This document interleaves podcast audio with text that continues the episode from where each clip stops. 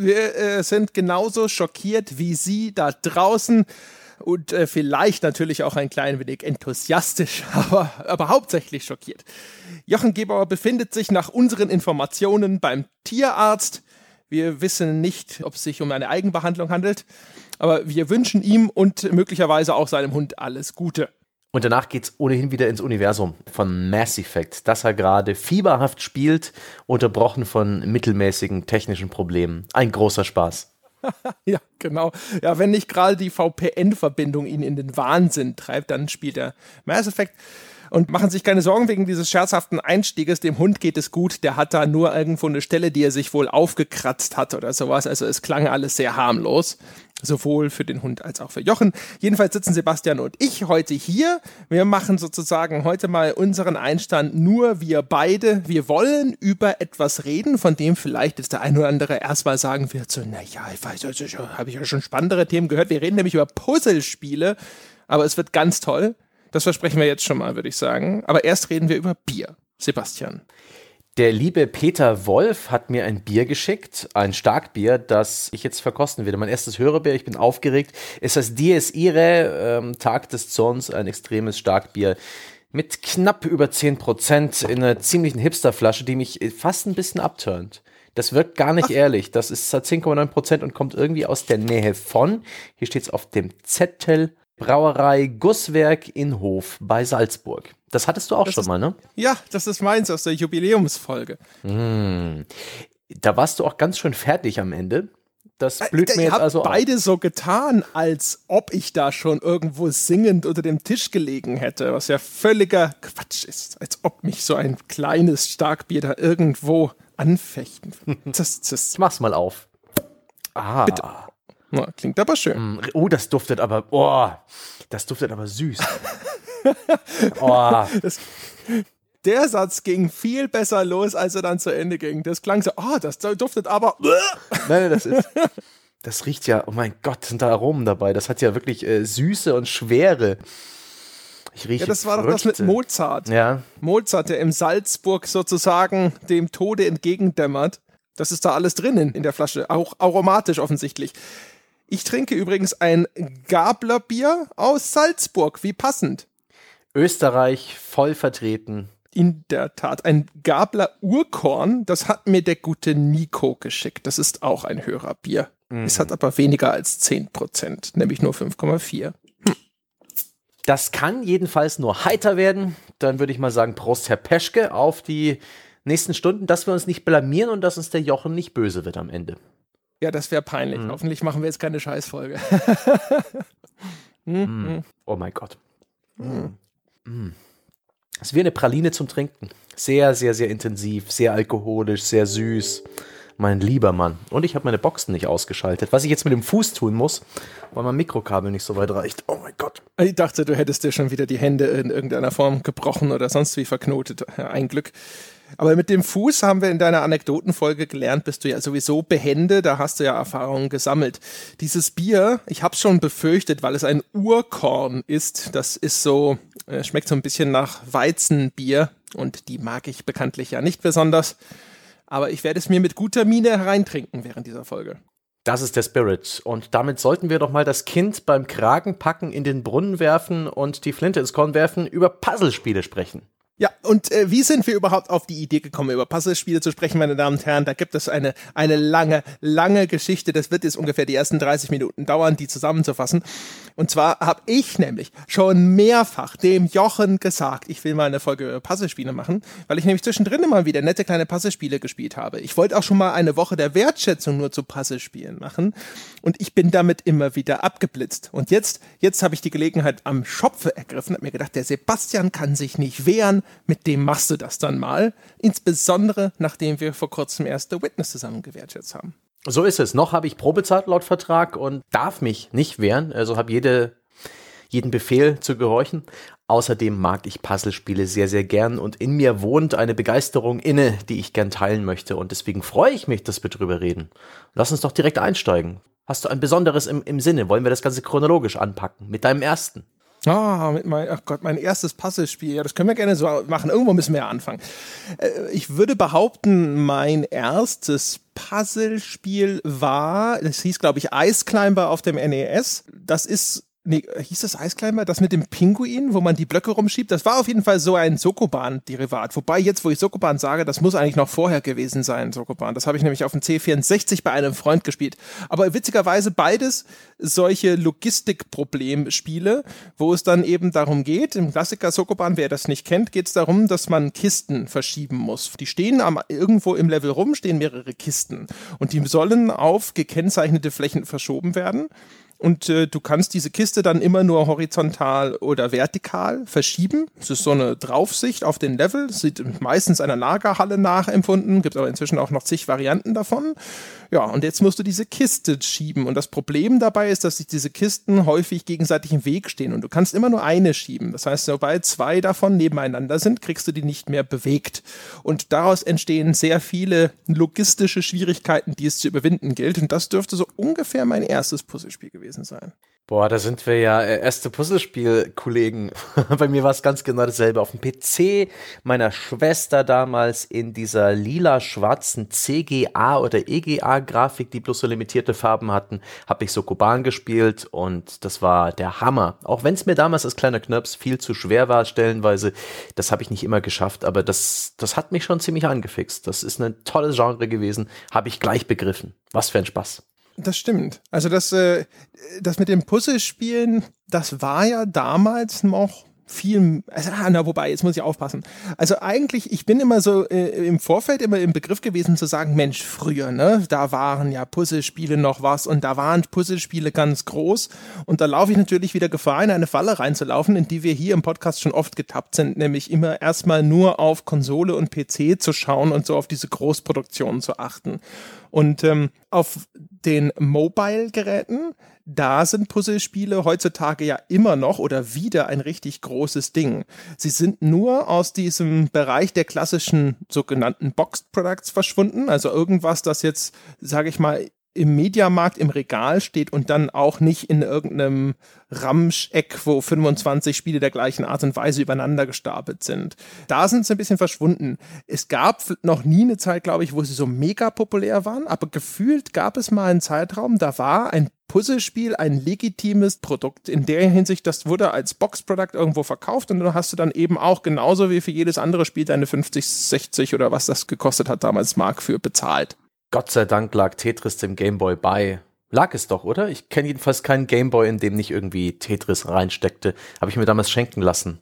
Verdammt, das müsste ich jetzt mal rausfinden. Lag Tetris bei? Ja, und zwar aber, glaube ich, nicht mehr in den späteren Auflagen, weil dann gab es aber gab's andere Kombos. Also da gab es dann halt zum Beispiel auch den Game Boy dann mit Super Mario Land 2 und solchen Geschichten. Aber ich bin mir ziemlich sicher, dass, dass das dabei gewesen ist, weil das ist ja auch die Zeit, als noch Nintendo-Konsolen immer ein Spiel dabei haben. Also beim NES war ja auch dann das erste Mario noch dabei oder später dann dieses Dreier-Modul, wo Mario und dieses Fußballspiel drauf war und noch irgendwas. Und dann beim Super Nintendo war Super Mario World doch auch dabei, oder? Auch das ist vor meiner Zeit gewesen. Ich weiß nur, dass mein erstes Super Nintendo-Spiel beim Nachbarsjungen auch das Super Mario World war. Ich bin der Meinung, weil es auch beilag. Aber das ist ein ganz guter Segway, eine gute Überleitung dazu, dass ja einige der ersten Puzzles, die ich gespielt haben, habe, auch Windows beilagen. Damals bei Windows 3.1 gab es so eine Art Spielesammlung. Das macht Microsoft seitdem nicht mehr in der Form. Und da waren auf, auf jeden Fall Minesweeper dabei und ein Mega-Klassiker, den alle meine Familienmitglieder wirklich gesuchtet haben. Pipe Mania. Mm -mm -mm, ein Klassiker. Das stimmt, ja. Also Minesweeper natürlich wahrscheinlich sowieso vielleicht der, das heimliche Puzzlespiel überhaupt, dadurch, dass es ja in ganz vielen Windows-Versionen dann traditionell immer mit dabei war ich weiß gar nicht, ich glaube, bei den neueren Versionen kann man sich das sogar trotzdem noch runterladen. Es ist, glaube ich, nur nicht mehr vorinstalliert, wenn ich mich nicht irre, aber ich könnte mich täuschen. Hast du Minesweeper jemals gespielt? Oh ja, früher schon immer mal. Ich habe es schon immer geschätzt und begriffen. Ich mag diese, diese Mischung aus Logik und Glücksspiel, weil Minesweeper-Levels haben meistens den Punkt, wo man raten muss, wo man eine 50-50 Chance hat, ob sich jetzt da oder da die Mine verbirgt. Aber dieses Randpuzzeln, dieses Nachrechnen, eben auch diese Funktion, dass man Orte markieren kann, wo definitiv Minen sein müssen, dass man irgendwann einen Blick dafür entwickelt, wunderbar. Das war dann irgendwann so schlimm, dass ich im Jahr 2000 2004, 2005 langsam mal so wirklich endlich in die Pushen kommen musste mit dem Studium, äh, mich dazu aber entschlossen habe, tatsächlich, äh, anstatt die Hausarbeit zu schreiben, mehrere Stunden netto Minesweeper zu spielen nachts. Und das führte so weit, dass ich das Profi-Brett in Windows XP, ich glaube 114 Sekunden waren meine Bestleistung. Das war schon ziemlich cool. Sehr schön. Äh, wie ist das mit dem Studium dann zu Ende gegangen? Nicht. naja, man muss sich aber auch im Leben einfach entscheiden. Ja? Also, wo will man Meisterschaft erlangen? Und dann kann man sich halt auch einfach mal für Minesweeper entscheiden. Ich fand Minesweeper tatsächlich ein Spiel, das ich ganz, ganz lange Zeit nicht begriffen habe. Ich habe das gestartet damals so, auch wirklich so in seinen ganz frühen Inkarnationen, wahrscheinlich Windows 3.1 Zeit oder sowas, habe dieses merkwürdige Brett gesehen. Also wer es nicht kennt, Minesweeper ist ein, also wie ein Schachbrett, aber das, alle Felder sind gleichfarbig. Ja, also es ist ein Brett mit lauter Kacheln und man kann auf diese Kacheln draufklicken. Und wenn man eine Bombe erwischt oder eine Mine, es geht ja darum, Minen zu räumen, dann hat man verloren. Wenn man, also das heißt, der erste Klick ist eigentlich schon mal reiner Zufall, aber die, die Wahrscheinlichkeiten sind ganz gut auf deiner Seite. Und wenn du ein leeres Feld erwischt, dann äh, kriegst du angezeigt über einen Zahlenwert, auf wie viel angrenzenden Feldern sich eine Mine befindet. Ist das richtig? Habe ich das richtig erklärt? So ist es. Genau, und das heißt, es ist eigentlich so ein, ja, so ein mathematisches Logikpuzzle. Anhand der Zahlenwerte, die da erscheinen, kannst du dann hinterher anfangen, äh, Ableitungen zu treffen, wo ein sicheres Feld ist oder zumindest wo die Wahrscheinlichkeit am günstigsten ist, ein sicheres Feld anzutreffen. Das heißt also, wenn du auf deinem Feld irgendwie siehst, okay, das sind an null angrenzenden Feldern sind Minen, dann weißt du, okay, ringsum kann ich alles anklicken, was dann natürlich so ein bisschen der Jackpot ist, weil dann kannst du ganz viel aufdecken auf, und auf diesen Feldern, die du aufdeckst, sind hoffentlich andere Zahlen, die dir weitere Informationen geben, aus denen du dann wieder eine Ableitung treffen kannst. Ein bisschen wie Sudoku mit Sprengstoff, oder? Schon. Sehr analytisch. Es hat gar nicht so viel mit, mit Chancen zu tun. Man kann schon wirklich sehr viel Gewissheit rausziehen aus den ganzen Zahlen. Wenn da zum Beispiel eine gerade Kante von ungedeckten, unaufgedeckten Feldern ist und äh, irgendwo ist eine 3 zu lesen, weiß man, dass alle drei, die da angrenzen, Minen sind und ähnliche Sachen. Es gibt dann auch noch Advanced Taktiken, die Profispieler, ich habe mich da mal eingelesen, die markieren gar nicht mehr die Minen oder potenzielle Minen, weil das einfach zu viel Zeit kostet. Die sehen diese Muster und klicken einfach ähm, alles richtig an.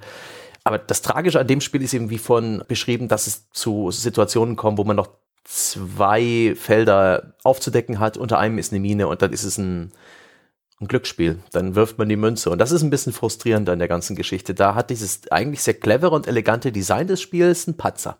Ich habe das damals gestartet, habe darin rumgeklickt und ich habe das nicht verstanden. Also natürlich habe ich auch nie irgendeine eine Hilfe oder irgendeine Erklärung dazu gesucht oder gelesen. Es war jetzt nicht irgendwie auch etwas, das sofort einen Charme versprüht, wo man sich denkt so, ach, jetzt äh, da möchte ich jetzt aber mich irgendwie reinarbeiten. Das sieht so nett aus, sondern es sieht gerade auch in seinen Urinkarnationen in Windows sieht es einfach trist aus. Es ist einfach nur dieses Feld mit den Kacheln, du klickst da drauf und dann sind da irgendwo Zahlen und irgendwo sind Bomben. Aber das hat mich immer abgeschreckt. Ich, ich glaube, ich, es hat wirklich wirklich gedauert bis in die, ich glaube, bis in die Windows Vista Jahre hinein, bis ich Minesweeper tatsächlich mich äh, mal hingesetzt habe, das richtig gespielt habe, um zu verstehen, wie dieses Spiel überhaupt funktioniert. Dann ist es tatsächlich ganz nett. Aber ich fand also das irgendwo nicht intuitiv erstmal und zum zweiten halt auch irgendwie so dröge vom Anschauen. Es ist halt eine Variante von Puzzlespielen, eine sehr statische, wo man alle Zeit der Welt hat, es sei denn, man spielt auf diesen Highscore und wirklich überlegen und rechnen muss. Und diese Sorte Spiele mag ich sehr, sehr gern. Das äh, schlägt bei mir einfach eine Seite an. Deswegen habe ich es auch sehr gemocht. Meine Mutter war total süchtig nach Pipe Mania oder Pipe Dreams hieß das, wo man eben Rohrstücke platzieren muss, um eine unaufhaltsam äh, dahinkriechende Flüssigkeit aufzufangen und möglichst irgendwie zum Ziel zu führen das hatte was, das war ein bisschen actionreicher, hektischer. Das ist, diese Puzzlespiele sind nicht ganz so meins. Ich mag diese Mathe-Knobeleien, könnte man schon fast sagen, oder Logik-Knobeleien. Da gibt's auch die sogenannten Nonogramme, glaube ich, heißen die, oder japanische Kreuzworträtsel genannt, besser bekannt als Picross. Die hat Nintendo immer wieder verwurstet, angefangen mit dem Super Mario Picross auf dem SNES, glaube ich, aber so richtig gut waren die ab dem DS in der Mobile-Version, weil man eben mit der Touch-Steuerung die wunderbar bedienen konnte und weil das ein tolles Interface hatte und das ist einfach eine meiner aller, allerliebsten Puzzle-Franchises. Die liebe ich von Herzen. Aber dann musst du doch auch Sudokus mögen, weil also Picross ist ja im Grunde genommen so ein bisschen Sudoku mit Bildern. Oh, da, da, der Vergleich hinkt ein bisschen. aber das ist doch, also Picross, ich habe das, das tatsächlich habe ich ja auch nur einmal ganz kurz gespielt, aber ich, in meiner Erinnerung ist das doch auch so, da sagen dir Zahlen am Rand, wie viele gefüllte Felder in einer Spalte enthalten sind und dann musst du gucken, ah, hier werde ich also einen Punkt setzen müssen, um dann so Pixelart-Grafiken zu erstellen. Ist das nicht richtig? Ganz genau so ist es. Das hat aber mehr mit Logik zu tun, gar nicht so viel mit diesen aber Sudoku hat doch auch viel mit Logik zu tun. Bei Sudoku ist doch auch genauso. Da gehst du hin und sagst, okay, äh, in der Zeile, äh, wenn die Zahl schon hier steht, dann kann die nicht dahin, also muss da die Zahl hin. Das ist doch eigentlich genauso eine Ableitung wie, ah, wenn in der Zeile nur zwei Punkte sind, muss der Punkt dahin. Das stimmt. Jetzt muss ich ähm, Selbstreflexion betreiben, um, um ein bisschen zu herauszufinden, was mich daran stört. Ich glaube, die Tatsache, dass es bei Sudoku so Zahlen sind, eins bis neun, das ist nicht intuitiv. Zahlen sortieren sich in meinem Kopf nicht so leicht. Ich benutze Zahlen ungern als Objekte und das sind sie in dem. Das könnte man auch durch Symbole ersetzen und das würde genauso funktionieren. Damit tue ich mich schwer. Bei Picross sind es einfach nur Einsen und Nullen, die ich da eintrage, ausgefüllt oder nicht ausgefüllt. Und die Zahlen geben mir am Rand, die geben mir allerdings einen Hinweis darauf und aus denen entsteht diese ganze Spiellogik. Das ist alles ein bisschen vielfältiger, komplexer vielleicht vor allen Dingen auch ein bisschen gutierbarer, ein bisschen leicht verdaulicher als ein Sudoku. Ein, ein schweres Sudoku, da stehe ich wie, die, wie der Ochs vom Berg, weil sie auf den ersten Blick keine eindeutige Lösung ergibt und ich dann anfangen muss, Möglichkeiten aufzuschreiben und das mag ich nicht. Ein sehr schweres Picross-Rätsel bietet mir immer noch nach längerer Betrachtung diesen einen ersten Ansatzpunkt, von dem ich weiterarbeiten kann und das schätze ich sehr. Das ist übrigens bei dem DS äh, das bei dem Gehirnjogging eingebaut war, war das sehr schön, weil da konntest du nämlich genau diese Vermutungszahlen, konntest du auch sozusagen mit Bleistift eintragen und das hat sehr schön funktioniert da. Da kann ich mich noch dran erinnern. Ich habe auch anfangs immer gedacht, dass Sudokus total trocken und langweilig sind und irgendwann habe ich das dann mal angefangen zu spielen und habe dann echt eine Zeit lang, äh, auch insbesondere auf dem Nintendo DS, ganz viele von diesen Sudokus gespielt. Ganz okay, ich habe im Vorfeld nachgedacht, ob ich irgendeine bestimmte Art, irgendeine Spielweise des Puzzlespiels favorisiere und ich konnte mit mir selber da nicht einen Konsens finden. Ich stelle fest, ich habe das alles immer querbeet gespielt und fand vieles davon klasse. Also wie gesagt, das Picross habe ich nur einmal ganz kurz reingespielt, hatte, macht aber echt einen netten Eindruck. Sudokus habe ich eine Zeit lang sehr gerne gespielt. Das äh, Pipe Mania, das du genannt hast zum Beispiel, das habe ich nicht gespielt, aber den, ich glaube, Vorgänger davon, nämlich Locomotion, das ist im Grunde genommen das gleiche, nur anstatt dass dort eine Flüssigkeit Flüssigkeit durch ein Rohr immer weiter voranfließt und du musst vor ihr schnell das Gestänge zusammenbauen, damit sie zu einem Ausgangspunkt fließt, ist es da ein Zug fährt auf einer Schiene und du musst dieses Schienennetz, damit er zu seinem Zielpunkt kommt, vor ihm zusammenbauen, damit er nicht crasht. Das fand ich total toll. Ich mag aber auch so Action-Puzzlespiele, zu denen wir später garantiert noch kommen. Also es ist echt super schwierig, das zu identifizieren. Die haben alle so ihre ganz eigene Faszination ich finde, es gibt immer das Problem bei den sehr logisch orientierten Puzzlespielen, dass sie auch sehr binär funktionieren. Also, dass sich da sehr schnell dann so eine glasklare Lösung rauskristallisiert oder zumindest, oder es gibt häufig nur die eine richtige Lösung sogar und äh, es dann halt eigentlich darum geht, entweder hast du diese Strategie schon entwickelt oder du findest diese eine Lösung, dann geht's zum Erfolg und bis dahin bist du auf Null. Es ist immer nur so, entweder Scheitern, Scheitern, Scheitern, Scheitern, voller Erfolg. Und es, es gibt relativ wenig dazwischen. Und das, äh, das hat mich wieder an The Witness erinnert, wie frustrierend dieses Ochs vorm Berg-Phänomen ist. Und das habe ich das Gefühl, das tritt bei dieser Art Spiel, wo es dann rein auf das Erkennen von logischen Zusammenhängen hinausläuft, das passiert da viel häufiger. Weißt du, was ich meine? Dass man da sitzt und dann einfach nur diesen, diesen Frustmoment hat, weil man ewig an einer Stelle festhängt, bis es irgendwann mal klack macht und dann, pupp, ist aber auch sofort 100% und du bist weiter und da gibt es auch nichts mehr zu optimieren. Da verstehe ich dich absolut. Das ist eine Riesengefahr oder Herausforderung ähm, für den Spieleentwickler. Denn in dem Moment, wo ein Spieler nicht mehr weiterkommt und den Eindruck hat, das ist viel zu schwer, wer soll darauf kommen, dann hat er eigentlich wenig Möglichkeiten. Er kann äh, Trial and Error versuchen und im schlimmsten Fall gelingt ihm das und er lernt nichts dabei. Er kann scheitern, aufgeben und es später nochmal neu versuchen, das wäre gut. Im schlimmsten Fall schaut er sich eine Lösung an und das ist dann praktisch wie aufgeben. Wenn er sich die Lösung anschaut, das ist mir in die Falle bin ich auch oft getappt, insbesondere bei Adventures, obwohl das ein bisschen was anderes ist, das ist eher Rätsel. Sobald man sich einmal darauf eingelassen hat, diese Lösung nachzuschlagen, lernt man nichts mehr. Im Idealfall wird man ja durch die Progression des Spiels ein bisschen rangeführt an die verschiedenen Konzepte, wie die Puzzles zu lösen sind oder wie man auch schwerere Stages schafft. Und dann hat man dieses Gefühl, so nach dem Motto, wer soll denn darauf kommen?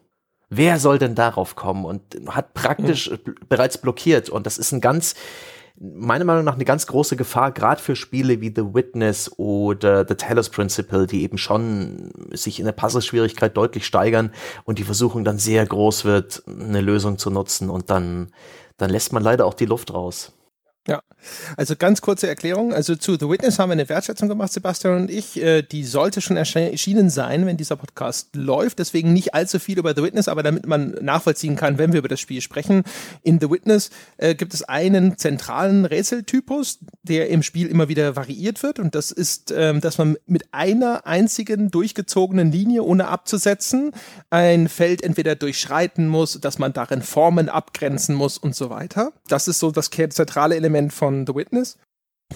Und beim Taylor's Principle wiederum, das ist, boah, das hat das ist ein bisschen vielfältiger, aber es hat sehr viele Rätsel, die darauf basieren, dass man zum Beispiel Lichtstrahlen auf einen bestimmten Ort umlenken muss. Da geht es dann sehr darum, dass man in einer dreidimensionalen Welt Spiegel platziert oder auch äh, da gibt es ein, so eine Art, ach, wie ist denn das? Da gibt es doch so ein Stasis-Spielelement, mit dem man so herumfliegende Gegner kurzzeitig einfrieren kann und dann muss man schauen, da muss ich jetzt das erst dahin tragen, dass dieser eine Gegner stehen bleibt und dann muss ich den hier was erledigen und dann schnell wegnehmen und zu dem anderen bringen, damit der stehen bleibt, damit ich sozusagen den Freiraum habe, um das Puzzle zu lösen. Das heißt also, das Weghalten von Bedrohungen ist sozusagen ein Rahmen des Puzzle, das mir den Freiraum gibt, um das eigentliche zentrale Puzzle zu lösen, um das es geht. Erinnerst du dich noch? Ja, vielleicht kann man es zusammendampfen auf ähm, die korrekte Kombination aller Gegenstände, mit denen du interagieren kannst. Letztendlich läuft The Taylor's Principle darauf hinaus, was du wohin platzierst, in welcher Reihenfolge. Das ist dann die Essenz ja. des Ganzen. Die, das Ganze drumherum ist mir, ist mir gar nicht so, so an. Ich mag das Spiel nicht. Ich mag die, die, die Grundidee, die, die ist mit der Philosophie, das mag ich sehr gern, die, die Ausführung. Es hat diese Ego-Perspektive, aber trotzdem mache ich da etwas sehr, etwas, wofür ich die Ego-Perspektive eigentlich gar nicht brauche. Ich finde so gerade solche Laserrätsel und Reflexionen und Spiegel und um irgendwelche Ecken, das funktioniert 2D aus so einer Top-Down-Perspektive besser. Es, es ist gleichzeitig so limitierend, dadurch, dass es dir einfach nur einen Haufen Gegenstände in die Hand gibt, von denen jeder immer nur eine Sache kann. Und Portal macht das so viel besser, indem deine, deine, deine eine Mechanik, diese Portal Gun, so unglaublich vielseitig ist dass es eine Freude ist, die Möglichkeiten zu genießen. Und bei Talos Principle wirkt das alles immer sehr ja, frustrierend für mich. Ich, mhm. ich bin, ich habe mich, ich habe mein mich nicht wirklich reingefuchst in dieses Spiel, nicht wirklich ein gutes Gespür dafür entwickelt, welche Gegenstände ich gut kombinieren kann, um gewisse Herausforderungen zu lösen. Ich habe das auch relativ schnell wieder fallen lassen. Ich habe erkannt, warum die Leute es mögen, aber es war nicht meine Sorte Puzzlespiel. Okay. Wir, da gibt es einen Aspekt, über den sollten wir gleich nochmal sprechen, nämlich die Ego-Perspektive bei dem Taylor's Principle. Das Ulkige ist ja, dass The Witness zwar auch aus der Ego-Perspektive gespielt wird, aber eigentlich alle Rätsel auf einem zweidimensionalen Spielbrett stattfinden, bis auf wenige Ausnahmen. Das heißt, dass die, die sind in der Hinsicht nicht vergleichbar. Aber vielleicht nochmal, also Taylor's Principle ist in der Hinsicht tatsächlich ein ganz gutes Beispiel, weil bei Taylor's Principle geht es darum, eigentlich einen korrekten Ablauf zu finden. Ja, so die eine gewinnende Spielstrategie, die eine Lösung herauszufinden. Und wenn du die einmal gefunden hast, dann lässt sich die nur noch irgendwo in Nuancen optimieren.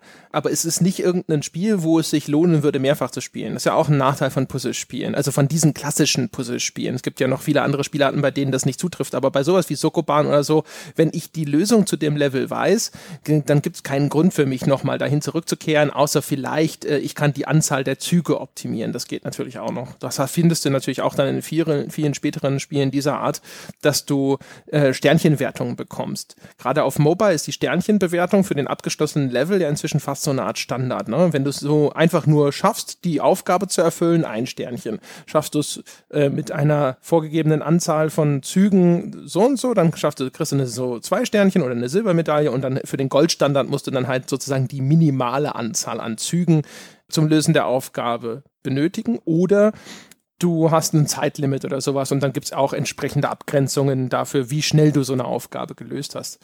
Aber das ist grundsätzlich schon so ein Ding.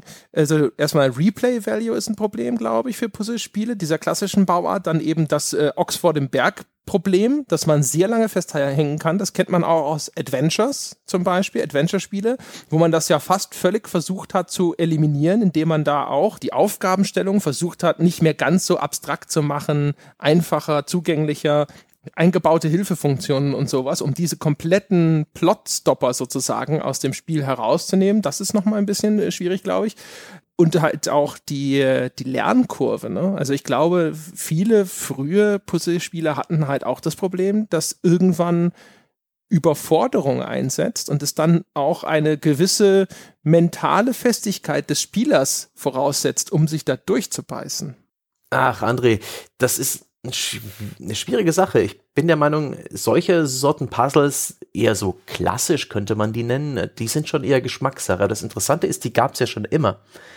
So ein Sudoku hat schon lange vorher existiert, Kreuzworträtsel auch, das kommt ja alles aus dieser Ecke. Ich finde, die gewinnen auf der digitalen Plattform durchaus an Reiz und Spielbarkeit, weil sie besser genießbar sind, weil da Hilfemöglichkeiten und Tippstrategien und wie diese Markierungen bei Sudoku möglich sind, um das einfach besser zu machen, besser als man es mit Papier und Bleistift lösen könnte, aber trotzdem bleibt das eine sehr, naja, so eine 1-0-Geschichte, eine sehr, eine sehr binäre Sache. Entweder man hat seinen Spaß dran, entweder man schafft's oder man, man schafft's nicht. Und da kann ich auch gleich einen Nachtrag leisten. Bei The Witness haben wir in der Wertschätzung, habe ich eine Sache ein bisschen unterschlagen. Nämlich die Tatsache, dass ich, nachdem ich dieses Spiel wie im Rausch durchgespielt habe, ein Wochenende lang mit einem Kumpel, aber nicht komplett gelöst habe, habe ich keine Sekunde daran verschwendet, jemals wieder zurückzukehren. In mir weg, schlummert keinerlei Bedürfnis, jemals wieder zurück zu The Witness zu kehren. Und es ist auch irgendwo bemerkenswert, dass diese Sorte Puzzle, wenn man denn einmal das Gefühl hat, ich habe es geschafft, ich habe es hinter mir, ich habe genug, dass, dass man da nicht mehr rankommt. Das ist seltsam. Das geht mir bei diesen etwas chaotischeren Puzzlespielen, die auf Physik oder Zufall basieren, siehe Bejeweled oder irgendwie so Crazy Machine und sowas, da geht's mir nicht so. Aber bei diesen sehr starren, es gibt eine Lösung Puzzles, die, die sind etwas schwieriger, äh, was die Zugänglichkeit angeht. Es gibt ja auch vielleicht gar keinen Grund mehr. Also du, du kannst dich ja nicht mehr selbst übertreffen, also jetzt außer vielleicht, um das eine Rätsel noch nachzuholen, das du damals nicht gelöst hast. Aber ansonsten kannst du deine Leistung ja nur noch einstellen. Du kannst noch mal das Gleiche tun. Aber es ist nicht mehr diese Herausforderung da. Und ich habe das Gefühl, über diese Mauer zu klettern, die das Puzzlespiel vor dir aufbaut. Jetzt, also wie gesagt, wir sprechen erstmal jetzt nur über diese, diese klassischen Sokoban-ähnlichen. Das ist schon ein Teil der Herausforderung. Und ich habe auch so ein bisschen das Gefühl, wie gesagt, also da gehört vielleicht auch einfach so ein bestimmter Typ dazu. Also, weiß ich nicht Würdest du sagen, äh, Puzzlespiele in dieser Art und Weise, da trennt sich die Spreu vom Weizen, das äh, sind so die, die Leute, die Frustrationstoleranz wirklich mitbringen? Das sind die harten Schweine unter den Gamern, die Stehaufmännchen, die in den Dreck geschubst werden können, nochmal und nochmal, aber die trotzdem wieder antreten? Das sind vielleicht auch die Leute, die unter schrecklichen Zwanghandlungen leiden und, und unausgefüllte Kreuzworträtsel und ähnliche Puzzles einfach nicht liegen lassen können. Ich glaube, es sagt sehr wenig in, in irgendeiner Form wertend über den Spieler aus. Es ist einfach, äh, es trennt die Spreu vom Weizen, wenn es um eine gewisse Vorliebe, um ein gewisses äh, Fable für einen Rätseltyp oder ein, ein intellektuellen, eine intellektuelle Art der Beschäftigung angeht. Genauso wie es bei so einem komischen Intelligenztest viele verschiedene äh, Tests gibt, wo jeder bei entweder der einen Sache, ob es Wortassoziationen sind oder Mustererkennung oder das Zusammenfalten von Würfeln in 3D, was man sich bloß vorstellen muss ähm, im Kopf. Äh, es gibt überall Stärken für die verschiedenen Leute und ich glaube, jeder hat da so seine eigene, äh, seine eigene Fassung und äh, ich bin einfach der Meinung, es gibt Leute, bei denen klicken solche Puzzles und die, die werden auch generell eher so auf diese tüfteligen, knobeligen Sachen stehen, bei, auch was andere Spieler angeht. Aber das sagt absolut nichts aus über irgendwelche Qualitäten. Ich würde das in keiner Form irgendwie wertend benennen. Ich denke ja immer, dass manche Spiele tatsächlich so eine Art Psychotest-Funktion äh, einnehmen könnten. Ja, also sag mir, was du spielst und ich sag dir, wer, wer, du bist, aber natürlich nicht jetzt wirklich detailliert. Aber so in der, in den groben Psychoschubladen, ja, in denen so die Pop-Psychologie gerne denkt oder so, da könnte ich mir schon immer zumindest vorstellen, weil halt einfach bestimmte Ansprüche sind ja nun mal vorhanden. Und wenn du nicht gut äh, mit Scheitern umgehen kannst oder wenn dich solche Dinge oder wenn dich eine bestimmte Art Spiel einfach besonders frustriert, ist das einfach nicht besonders gut geeignet für dich. Also auch zum Beispiel zu sagen, ich, äh, ich habe kein Verlangen, dahin zurückzukehren, das geht mir ehrlich gesagt auch so. Aber das geht mir, das geht mir erstmal grundsätzlich mit den allermeisten Spielen so. Das ist halt meistens so ein, ich habe die Herausforderung wie gestellt gemeistert, das habe ich gelöst bin meistens nicht derjenige, der sich dann hinsetzt und sagt, jetzt will ich aber das noch in irgendeiner Form ausperfektionieren. Deswegen ist zum Beispiel diese Art von Struktur für mich, glaube ich, ganz gut geeignet, weil ich nicht das Gefühl habe, dass ich einen Teil des Spiels auf dem Tisch liegen lasse, sondern da habe ich, da gehe ich mit dem Gefühl raus, ich habe das wirklich 100% abgeschlossen und es ist nicht irgend so ein imaginäres 100%, was irgendwo im Spiel steht, sondern das ist halt wirklich alles halt erledigt sozusagen. Es gab überall die eine Lösung, ich habe sie gefunden, zack, aus, fertig. Und bei den Sternchenwertungsspielen auf Mobile zum Beispiel, da fange ich inzwischen schon gar nicht mehr an, irgendwelche Sperenzien zu machen. Ich spiele immer erst weiter, wenn ich die drei Sterne habe. Weil ansonsten sitze ich immer da und dann sage ich mir so, ah, guck mal, aber da vorne, ne? Und in, in, den ersten zwölf Level, da ist noch irgendwo nur ein oder zwei Sterne, da hattest du keine Lust mehr, jetzt die Optimallösung zu finden, das ist ja blöd. Aber andererseits, jetzt nochmal zurückgehen zu den alten Rätseln, hast du auch keine Lust drauf. Und deswegen, also sowas, das kommt mir halt so vom Spielertypus eigentlich doch alles relativ entgegen. Also keine Ahnung, meine Frage an dich wäre, findest du dich denn nicht auch da irgendwo wieder? Hm. Das Ding ist, dass gerade bei Puzzlespielen das Schöne ist, dass man sie nicht so nicht so linear durchspielt. Meistens bieten einem Puzzlespiele wie mein geliebtes Picross halt verschiedene Sammlungen, also Sets von Puzzle, wo man munter hin und her springen kann. Ich löse mal ein paar aus der Kategorie, wo es halt lustige Bilder aus der Küche freizuschalten gibt. Dann mache ich noch ein bisschen Haustiere, dann habe ich noch Bock auf ein richtig großes und mache noch ein 25 mal 25 Puzzle ähm, oder wie groß die auch immer werden. Ich weiß gerade gar nicht, wie, wie die Maximalgrößen sind. Dieses Pick and Choose, dieses ja nonlineare Spielen, das schätze ich bei Puzzles sehr. Ich spiele wenige dieser Spiele so von Anfang bis zum Ende durch. Selbst bei meinem geliebten Picross habe ich bestimmt ein bisschen was links liegen lassen. Ich suche mir halt genau gerade die Sorte aus, auf die ich Lust habe. Das hat doch sehr viel mit Zeit zu tun. Deswegen sind die auch auf Mobile so beliebt und deswegen existieren halt so zahllose Puzzle- und Rätselzeitschriften, weil man sich wunderbar damit die Zeit vertreiben kann, weil man sehr gut vorher einschätzen kann, wie lange man an diesem Sudoku, an diesem Nonogramm oder was auch immer es ist, sitzt. Und das ist perfekt für Leute, die in der U-Bahn, in der Bahn, im Flugzeug oder auf der Rückbank oder auf dem Beifahrersitz eines Autos sitzen. Tolle Zeitverbrennungsmaschinen sind das. naja, also ja, also die sind in vielerlei Hinsicht sind sie ja ideal für Mobile. Also einmal hast du schon gesagt, sie sind eigentlich das, was man Bite-Sized Gaming nennt. Also es ist die einzelne Spielesitzung ist sehr kurz. Also ein Sokoban-Rätsel von niedrigem Anspruch, das dauert Sekunden. Das dauert nicht mal eine Minute, dann hast du das gelöst. Und wenn es dann schwieriger wird, kann das natürlich auch mal länger dauern, dann sitzt man davor und grübelt. Aber äh, im Grunde genommen ist ein Puzzlespiel von den Zeiteinheiten, in denen es gespielt wird, schon mal ideal für Mobile. Dann ist es nicht wirklich aufwendig in der Präsentation, jetzt mal vielleicht von Spielen wie Taylor's Principle oder The Witness abgesehen, aber alles andere in der Kategorie ist meistens mit relativ bescheidenem Aufwand in der Produktion realisierbar, also was halt jetzt Grafik und so angeht. Das ist schon mal gut für Mobile. Erstens auch, also erstens wegen schwacher Geräte, zweitens wegen Budgets und so weiter und so fort. Ebenfalls hervorragend für Mobile ein gutes Puzzlespiel, hat meistens eine sehr einfache, klare äh, und leicht und schnell zu erlernende Grundmechanik.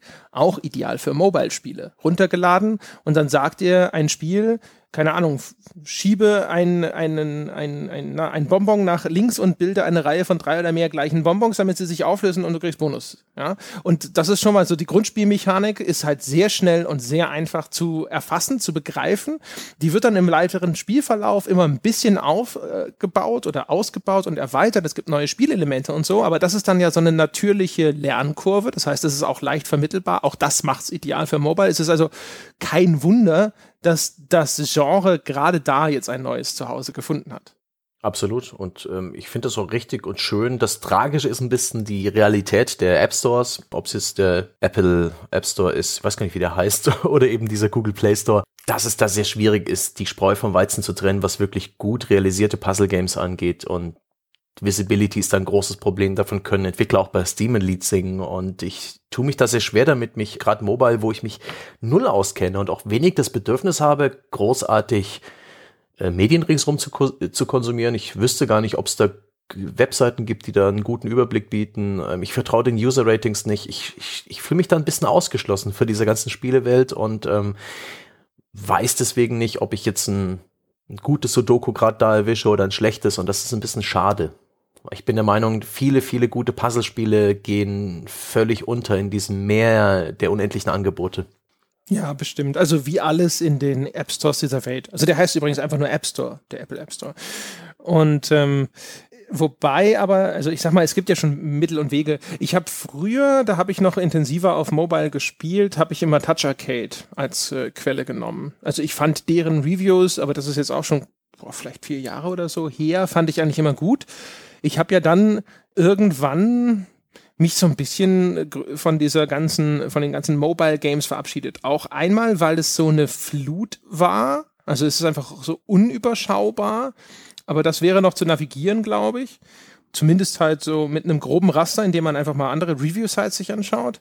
Auf der anderen Seite natürlich wegen meiner Free-to-Play-Aversion, weil ich natürlich es immer hasse, wenn irgendwo ein Free-to-Play-Mechanismus drin ist, weil ich dieser ganzen Mechanik einfach mit so einem grundsätzlichen Misstrauen begegne, dass ich immer davon ausgehe, dass es irgendwie Mist oder es wird später Mist, um mich zum Geld ausgeben zu zwingen. Und ich dem Ganzen deswegen jetzt auch schon sicherlich sehr lange einfach gar keine Chance mehr gegeben habe. Das heißt, ich sehe, ah, Free-to-Play, ja, dann, dann halt nicht sozusagen. Äh, mit ganz wenigen Ausnahmen, wo mir dann vorher schon fünfmal garantiert wurde, dass es in dem Falle jetzt äh, total faires Free-to-Play ist und nicht störendes Free-to-Play ist, wo ich dann auch immer noch bei 50 Prozent der Fälle zu einem anderen Ergebnis komme. Aber äh, ja, das steht dem bei mir immer so im Wege. Gerade aber, wenn ich dann doch mal was auf Mobile spiele, dann sind es ganz häufig entweder Strategie oder eben Puzzlespiele. Ich finde halt äh, Touch-Devices sind halt für viele Spielarten des Puzzlespiels wunderbar geeignet. Ne? Also diese Match-3-Sachen, das ist nicht so meins, die das ja teilweise wirklich äh, wie ein Heuschreckenschwarm überfallen haben. Aber es gibt halt so Sachen wie zum Beispiel die Reihe von, na, was sind das für Spiele? Sind das Room Escape Spiele? Egal. Äh, ne, also auf jeden Fall die The Room Reihe. Das sind die, ach das sind Puzzleboxen. Natürlich sind das Puzzleboxen. Und ähm, die zum Beispiel sind super. Diese Room Spiele kennst du, ne? Ja, und ich kenne ihre Ursprünge. Na, dann erzähl doch mal was über die Ursprünge. Die Ursprünge ist das war eine tolle Zeit. Das ist auch vielleicht so ein bisschen der Grund dafür, weswegen ich ähm, so ein bisschen ein Problem habe, für Puzzlespiele auch wirklich Geld hinzulegen. Das mache ich eigentlich nur bei Nintendo-Plattformen, weil die sind dann immer so gepolished und da gibt's auch noch so mit Pushmo und da, ah, da gibt's so viele gute Sachen. Flash-Spiele diese Flash-Spiele haben sehr, sehr viele Genres etabliert und sehr, sehr viele nette Spielereien im Puzzlespielbereich mir, seit ich am, im Internet bin, vorbeigebracht. Das ist immer kostenlos und immer cool. Äh, da gab es so Physik-Puzzles wie Line Rider und ähnliches. Und, oder wo man irgendwelche Sandkörner durch die Gegend ähm, navigieren muss, durch selbstgemalte Hindernisse. Und auf den, in den Flash-Spielen gab es ein sehr populär, populäres Genre, das waren diese Escape the Room Spiele tatsächlich. Eine Umgebung betrachten, in einem relativ primitiven Flash, äh, Hinweise finden, versteckte kleine Öffnungen und Räume, Items, die man findet, woanders anwenden kann, Hinweise auf Codes, und genau diese Tugenden setzt The Room um. In einer anderen Perspektive, ähm, in den ganzen Escape the Room Spielen, ich glaube, die hießen damals sogar so, da gab es viele verschiedene Teile. Da hat man einen Raum von innen betrachtet und bei The Room ist es so, dass man eine Puzzlebox von außen betrachtet. Ansonsten sind es exakt dieselben Mechaniken. Das ist auch spielerisch kein Hexenwerk aber es fühlt sich so gut an. Es ist so befriedigend und es macht so viel Spaß. Und diese Touch-Umsetzung von The Room ist tatsächlich der Wahnsinn. Die ist so gelungen, weil man halt wirklich auf dieser Puzzlebox rumschiebt und drückt und das ist hübsch inszeniert und macht wirklich Spaß. Daumen hoch. Es ist halt, also es ist perfekt. Also erstens ist es ja sozusagen noch äh, in einer noch viel längeren Ahnenlinie wirklich angelehnt an diese chinesischen Puzzleboxen und sowas. Es gab es ja tatsächlich anscheinend früher mal als mechanische Puzzles, also irgendeine Box und da gab es einen versteckten Mechanismus, den galt es zu finden, um diese Box aufzukriegen oder um überhaupt einen Schlüssel zu finden, der vielleicht dann auch erst in, den nächste, in die nächste Ebene so einer Box geführt hat die Dinger sind ja, keine Ahnung, ich glaube, tausende von Jahren alt gibt es das schon. Ach, das meinst Und du? Das meine ich, genau. Ich sehe bloß die, die, vom Gameplay her, die, die Wurzeln ganz klar bei diesen Escape the Room Spielen bei Flash. Ich weiß gar nicht, ob das so ist, aber für mich ist das einfach nur offensichtlich. Ich glaube ja und nein. Ich habe vor einer Zeit mal so eine Room Escape äh, Geschichte als Wertschätzung gemacht und zwar Rusty Lake Roots. Und ähm, ich fand aber jetzt, ich habe nicht wahnsinnig viele Erfahrungen mit den Room Escape Spielen von irgendwelchen anderen Anbietern. Ich kenne hauptsächlich die von Rusty Lake, so heißt auch der Entwickler. Und ähm, ich fand, das war sehr Adventure-artig, nur eben mit jeweils einem statischen Bildschirm, wie so Adventure aufgeteilt in Häppchen.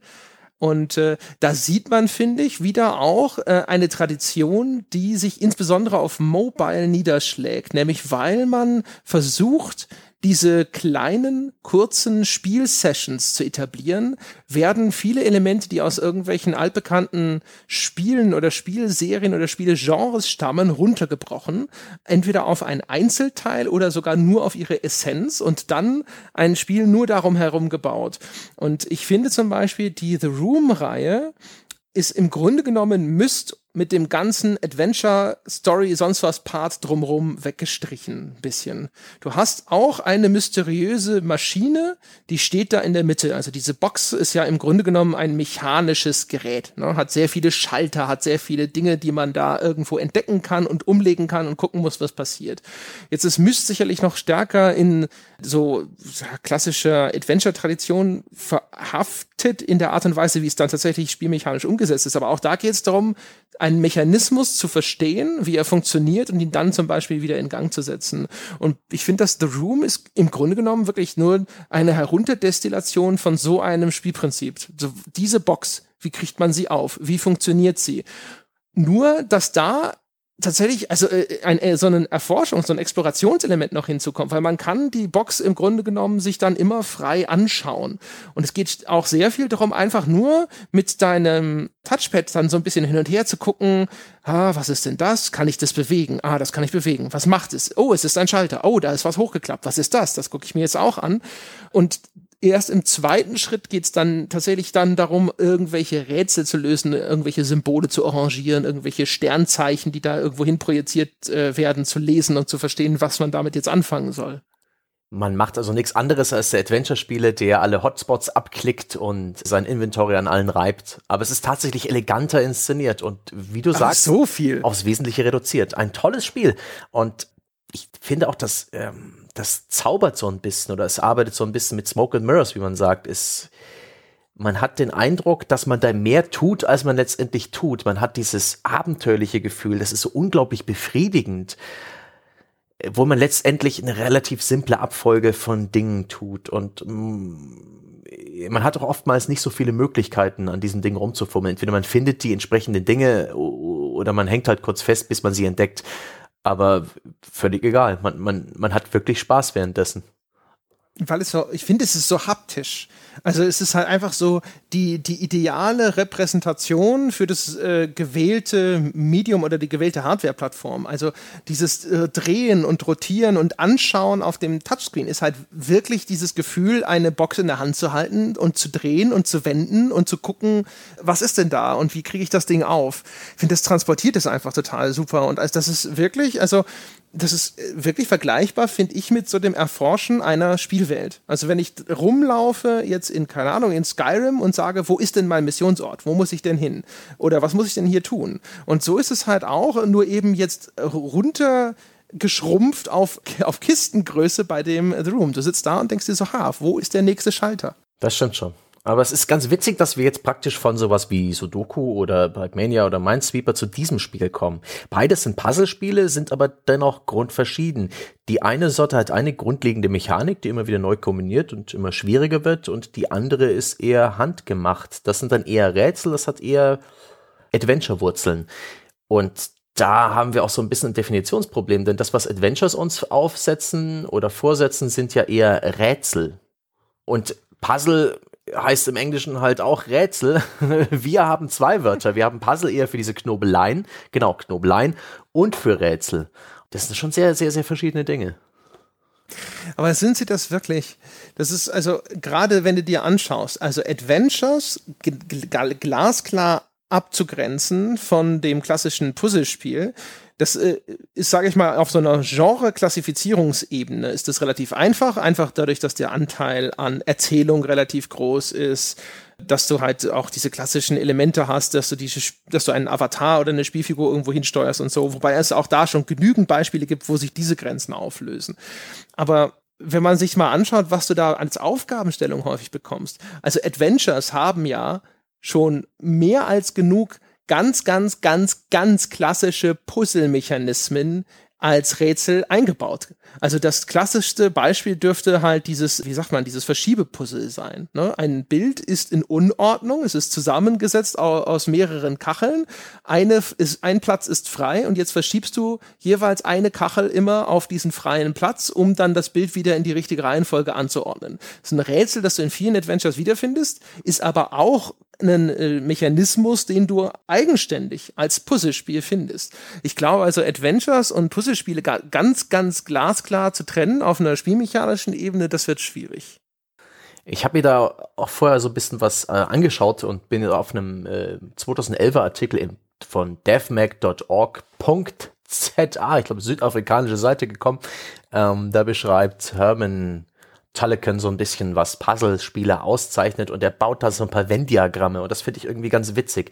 Er beschreibt da als so eine der simplen äh, Formen auf der einen Seite des Spektrums sind diese prozeduralen Puzzle-Games, die eben eine, eine Kernmechanik haben und diese immer wieder neu sortieren. Tetris, Minesweeper, solche Spiele. Dann beschreibt er auch noch Combinational Spiel, Combinatorial Combinatorial Puzzle Games. Das sind also Spiele, die halt verschiedene Mechaniken nutzen, die man dann immer, immer wieder neu benutzt und äh, kombiniert. Zum Beispiel bei der Incredible Machine oder auch bei Portal, weil bei Portal gibt's nicht bloß die, die Portal Gun, sondern auch den Spieler selbst, andere Objekte im Raum und verschiedene Konzepte, die immer wieder neu kombiniert werden.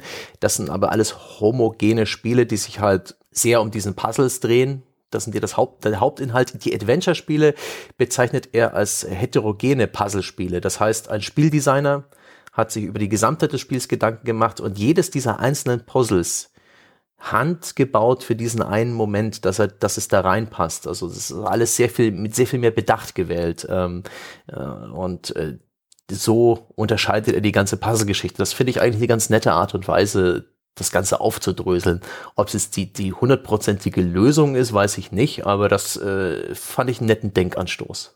Wir müssen mal ganz kurz erklären, was überhaupt ein Venn-Diagramm ist. Das sind diese Diagramme, wo ein, eine Grafik, ein Chart eingeteilt ist in Quadranten normalerweise und in jedem ist dann sowas wie ne, kombiniert Elemente, ist statisch, ist dynamisch oder sonst irgendwas und dann äh, zeichnest du dann quasi Punkte je nach Ausprägung ein und erhältst dann ein seltsames Muster, eine geometrische Form, die dann aber sich na, sozusagen irgendwann rauskristallisiert, so damit man bestimmte Typen unterscheiden kann. Ist das richtig erklärt? Das Venn-Diagramm ist das Diagramm mit den großen Kreisen, wo die sich manchmal überschneiden, wo manchmal Kreise innerhalb von anderen großen Kreisen sind, diese Geschichte. Ach gut, dass ich gerade ein ganz anderes Diagramm lange erklärt habe. Wie heißt denn dann der Typ, verdammt nochmal? ich, ich weiß schon, dass Jochen bereits zehn neue graue Haare hat, wenn er sich diesen Podcast anhört. Als ob der wüsste, was ein Venn-Diagramm ist. Und wenn, werden wir es nie erfahren. ja, verflixt. Ich dachte, das wären diese, weißt du, wo auch diese Spielertypen äh, häufig so einkategorisiert werden. Das muss einen anderen Namen haben. Ja, das haben. gibt's auch bei Rollenspielen manchmal für die, für die Charakterstärken und so. Das ist ein tolles, so ein Spinnennetz-Ding. Aber ich weiß nicht, ja. wie die heißen.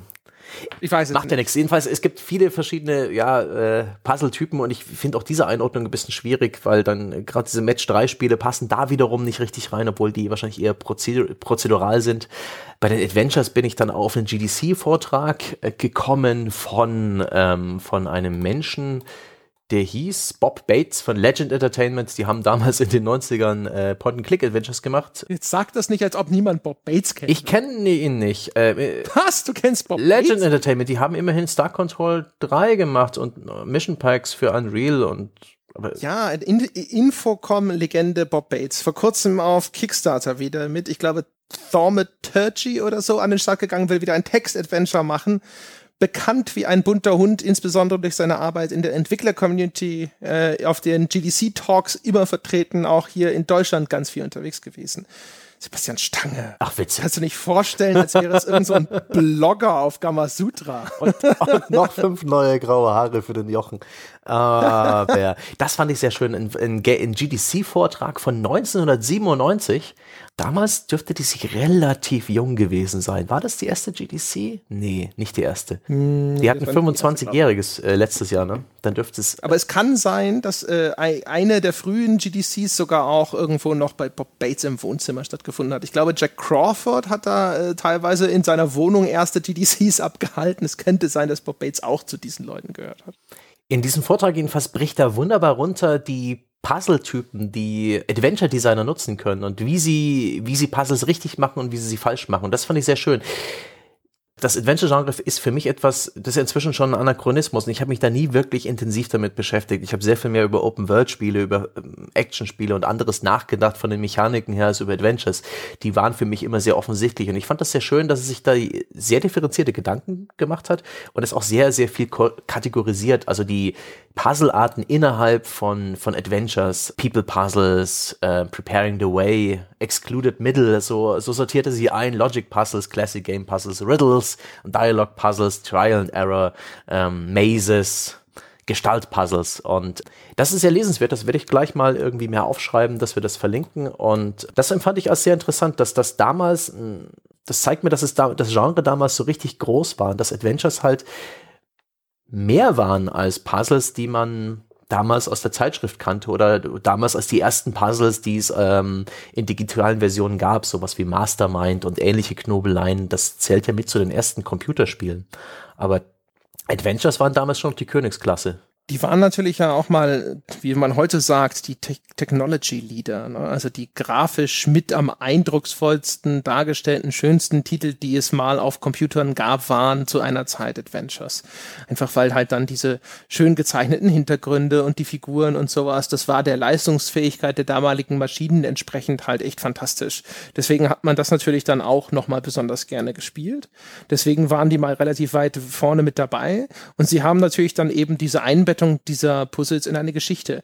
Ich finde die klassischste, die reinste, puristischste Umsetzung dieser Vermählung sozusagen mit sehr sau sauber getrennten Elementen ist die Professor Layton-Reihe, wo du wirklich so klassische Rätsel-Puzzle-Aufgaben hast. Also wirklich äh, klassischer geht's nicht, so Streichholzrätsel. Ne? Baue mit äh, aus diesem Quadrat zwei Dreiecke, indem du nur ein Streichholz verschiebst oder sowas. Äh, das ist die Aufgabenstellung in Professor Layton, ist eine Spielereihe. Ich nenne es jetzt mal eine Adventure-Spielereihe für den Nintendo DS oder hat auf dem Nintendo DS angefangen, gibt es inzwischen auch für 3DS. Und erzählt halt einfach diese Geschichte, so meistens so kleine Mystery-Adventures mit Professor Layton und seinem Assistenten. Ich glaube, er heißt Luke, wenn ich mich nicht täusche. Yep. Die stoßen dann aber zwischendrin immer auf solche Rätsel in dem ersten Professor Layton ist das ulkigerweise dann sogar narrativ am Schluss ganz nett aufgelöst, warum die ständig mit solchen Standard-Puzzles konfrontiert werden. Aber im Grunde genommen ist Professor Layton so das Spiel, finde ich, das gesagt hat, okay, machen wir uns nichts vor. Ein Adventure ist einmal die Geschichte, das ist ein Teil, und dann, zwischen, äh, dann zwischendrin kriegt man Rätsel oder Puzzleaufgaben gestellt, das ist der andere Teil. Die sind quasi mehr oder weniger miteinander verknüpft, aber das ist nur eine Krücke. Ja, die haben eigentlich miteinander überhaupt nichts zu tun, spielmechanisch, also trennen wir sie ganz strikt wir machen richtige Puzzles, aber die sind halt einfach quasi total isoliert. Die sind, finden in einem eigenen Bildschirm statt. Die, die sind nicht irgendwie mit Hotspots großartig in Umgebung eingebettet. Du sprichst eine Figur in dem Spiel an, die wird dir unweigerlich irgendeine Rätselaufgabe stellen und die findet dann im eigenen Bildschirm statt und die ist dann teilweise auch spielmechanisch nochmal was völlig anderes, was es vorher nicht gegeben hat. Du benutzt nicht irgendwie immer nur Ansehen oder benutze mit oder sonst irgendwas das ist halt wirklich so keine Ahnung. Äh, man kann sagen, entweder ist es puristisch oder man sagt, das ist die endgültige Kapitulation vor dem Versuch, das Ganze irgendwo harmonisch miteinander zu verbinden. Ich finde es so schön, dass du es angesprochen hast. Das lag mir auf der Zunge. Ich habe es mir auch in dicken Lettern aufgeschrieben. Ich liebe, liebe, liebe diese Reihe. Gibt's, dürfte ich, es dürfte auch einen iOS-Ableger geben inzwischen. Ich habe die auch etwas aus den Augen verloren. Ich habe die nur damals auf dem DS gespielt. Aber mein Gott, was für eine geniale Idee diese beiden Elemente, Story, Erkundung und eben die einzelnen Puzzles so konsequent voneinander zu trennen und doch funktioniert es und das, die Immersion ist nicht gebrochen. Ich glaube trotzdem noch alles und es ist einfach bequemer und angenehmer, das so zu spielen, dass man genau weiß, das ist das Puzzle, ich löse es oder eben nicht. Es wird katalogisiert, es gibt Hilfestellung, das Interface ist freundlich, es steht einander nichts im Weg. Äh, was für eine fantastische Reihe und auch definitiv eine Inspiration. Es gab ja Puzzle Agent, äh, zwei Teile davon. Ich glaube, das hat Telltale sogar gemacht. Das war so eine so, so ein Zeichentrickstil in so einer winterlichen Landschaft mit bösen Gnomen, so eine Detektivgeschichte. Ich weiß nicht, ob du die kennst. Die kopiert das Gameplay von Layton, aber macht so auch so ein bisschen seinen eigenen Twist draus. Schöne Sache. Nicht gespielt, äh, davon gehört. Der Name ist mir bekannt. Ich dachte irgendwie, es wäre von Double Fine, aber es kann auch Telltale sein. Du wirst recht haben unbedingt mal im Sale mitnehmen. Es ist zwar bloß eine Kopie, aber es hat dennoch auch diesen, diesen kleinen, diesen netten Reiz eben. Ähm, schöne Sache. Ja, herrlich. ja, ich, äh, also die, äh, die Professor Layton Spiele, die liebe ich auch. Ich habe übrigens nachgeschaut, das ist tatsächlich von Telltale, äh, Puzzle Agent. Äh, die Professor Layton Spiele, ich habe mir auf dem Rückflug von einer E3, habe ich mir mal gekauft damals das Fire Emblem, ich glaube Days of Ruin war das damals gewesen sein und Professor Layton. Und Professor Layton eher widerwillig. Es war schon günstiger geworden. Man hatte mir jahrelang gefühlt, ich weiß nicht, wie lange das da schon draußen war, es geht um das erste, erzählt, es sei toll. Und ich, ah, das, das hatte halt auch so eine Kinderbilderbuch-Optik. Hat mich überhaupt nicht angesprochen das mit, mit ich habe mal irgendwann einen Trailer gesehen, Luke, der, der naseweise Assistent, war so ein Instant-Upturner. Das ist so das Kind, das ich in Filmen und Spielen eigentlich immer sofort vor einen fahrenden Zug schubsen möchte. Und ich dachte, ja gut, jetzt äh, ist es gerade günstig zu haben, die, der Dollarkurs äh, stimmt, nimm's mit. Und ich habe dann das, das, ah, warte, war das, das Advance Force, war, das war Advance Force Days of Ruin, nicht Fire Emblem. Und das habe ich dann angefangen zu spielen, fand's scheiße. Dann habe ich mir gedacht, na gut, spiel's mal kurz äh, in, in den blöden Professor Layton rein. Und ich habe den Rest des Fluges wirklich nicht eine Sekunde mehr was anderes gemacht, als Professor Layton zu spielen. Hast du hoffentlich währenddessen selig vor dich hingegluckert. Und oh mein Gott, da muss ich dir wirklich vorwerfen, was deine Wahrnehmung angeht. So was Herziges wie die Inszenierung von Layton, dieser ganze, ja, kindlich naives Abenteuer, was da mitschwingt, das hat bei mir definitiv irgendwie ein nostalgisches Gefühl ausgelöst. Dafür muss ich den großen Respekt zollen, dass auch das, äh, dass diese Level 5 Handschrift zu spüren. Und die haben dann wunderbar diese, weiß ich nicht wieso, aber irgendwas Französisches ist auch dabei. Natürlich die Akkordeonmusik und dieser Zeichenstil. Ganz, ganz wunderbar. Ich mag das so. Ja, also, also als ich dann angefangen habe, das zu spielen, Wahnsinn. Also ich war wirklich durchweg begeistert. Ich fand sogar die Geschichte mäßig interessant. Ist jetzt nicht so, wow, was hatte das für eine tolle Story, aber dass sie tatsächlich sogar versucht haben und ich sag mal jetzt im, im Rahmen des Möglichen einigermaßen sogar geschafft haben, diese, dieses Sammelsurium an Puzzleaufgaben in ihrer Geschichte vernünftig unterzubringen. Und ja, selbst, selbst das Kind war nicht so schlimm, wie ich gedacht habe. Also, was für ein schönes, äh, angenehmes Spiel und wie gut es funktioniert hat. Also, es war äh, wirklich eine, ein Erweckungserlebnis, weil ich gedacht habe, so, ja, ja, warum muss das Puzzle in die Umgebung irgendwie eingebettet sein? Und warum muss ich dann äh, sagen, okay, hier George Stobbart, geh dahin und schau, ob du irgendwo einen Tempelritter findest hinter diesem Wandvorhang. Ah, du kannst den Wandvorhang nicht bewegen. Was habe ich denn? Ich habe hier drei Optionen und ich habe zwei Sachen in meinem Menü, in meinem Inventar. Vielleicht kann ich das irgendwie benutzen. Also da fühlten sich die Aufgaben aus dem klassischen Adventure auf einmal sehr rückständig an, weil du auf einmal überall diese sehr schön ausgearbeiteten individuellen Puzzleaufgaben hattest, die einfach herausgenommen waren aus diesem ganzen Spiel. Die waren in der ganzen Bedienungen waren sie super gemacht. Äh, sie waren clever, sie waren vielfältig. Das hat halt einfach wunderbar funktioniert. Und äh, da habe ich echt gedacht, so eigentlich sollten das ja fast, das sollten doch eigentlich alle so machen, ja. Warum, wieso, wieso habe ich noch andere Adventures auf dem Markt? Aber so richtig durchgesetzt hat sich's nicht. Nee, das wundert mich eigentlich auch. Es gibt noch so Spiele wie Zero Escape, Virtuous Last Reward und sein äh, Vorgänger war das 999, äh, bin mir nicht ganz sicher. Das sind eher Visual Novels durchsetzt von solchen Puzzles. Das geht auch so ein bisschen in die Richtung. Aber tatsächlich sind das gar nicht so viele Spiele, obwohl das Konzept so genial und so einfach zu kopieren ist, meint man eigentlich. Ja, also ich kann mir höchstens vorstellen, dass vielleicht der Aufwand beim klassischen Adventure dann unterm Strich doch geringer ist. Weil wenn du erstmal deine, dein Toolset eingebaut und etabliert hast, also die Spielfigur kann da hingehen, kann das untersuchen, die kann irgendeinen Gegenstand benutzen, die kann vielleicht noch dran riechen oder weiß der Geier, was du dir noch ausgesucht hast, welches Attribut unterstützt. Und das war's. Und aus diesen Interaktionsmöglichkeiten baue ich jetzt dieses Spiel zusammen. Ich könnte mir vorstellen, dass das unterm Strich tatsächlich noch günstiger zu entwickeln ist als sowas wie Professor Layton, wo du dann halt diese Spielumgebung und die ganze Mechanik zu den, keine Ahnung, sagen wir mal, es gäbe 10 bis 20 grundverschiedene Rätseltypen in dem Spiel. Jedes einzelne ist ein Minigame, das separat entwickelt und gepolished werden möchte und für das du dann auch noch die entsprechenden Rätselinhalte erstellen musst. Da kann ich mir schon vorstellen, dass das klassische Adventure dann hinterher doch noch die günstigere Variante ist. Ganz zu schweigen davon, dass in dem Layton halt weit über 100 solcher kleinen Puzzles drin sind und ein Adventure im, im Verlauf seines Spiels hat, glaube ich, nicht so viele Puzzles, weil man einfach mit so einem Puzzle sehr viel mehr beschäftigt ist. Man läuft von A nach B, findet Dinge raus, redet mit Leuten, findet Hinweise für dieses Puzzle, erhält alle Gegenstände, löst es. Das ist ein deutlich längerer Zeitaufwand als so eine Layton-Geschichte. Das kann auch mal eine Schätzfrage sein oder ein kurzes Legespiel.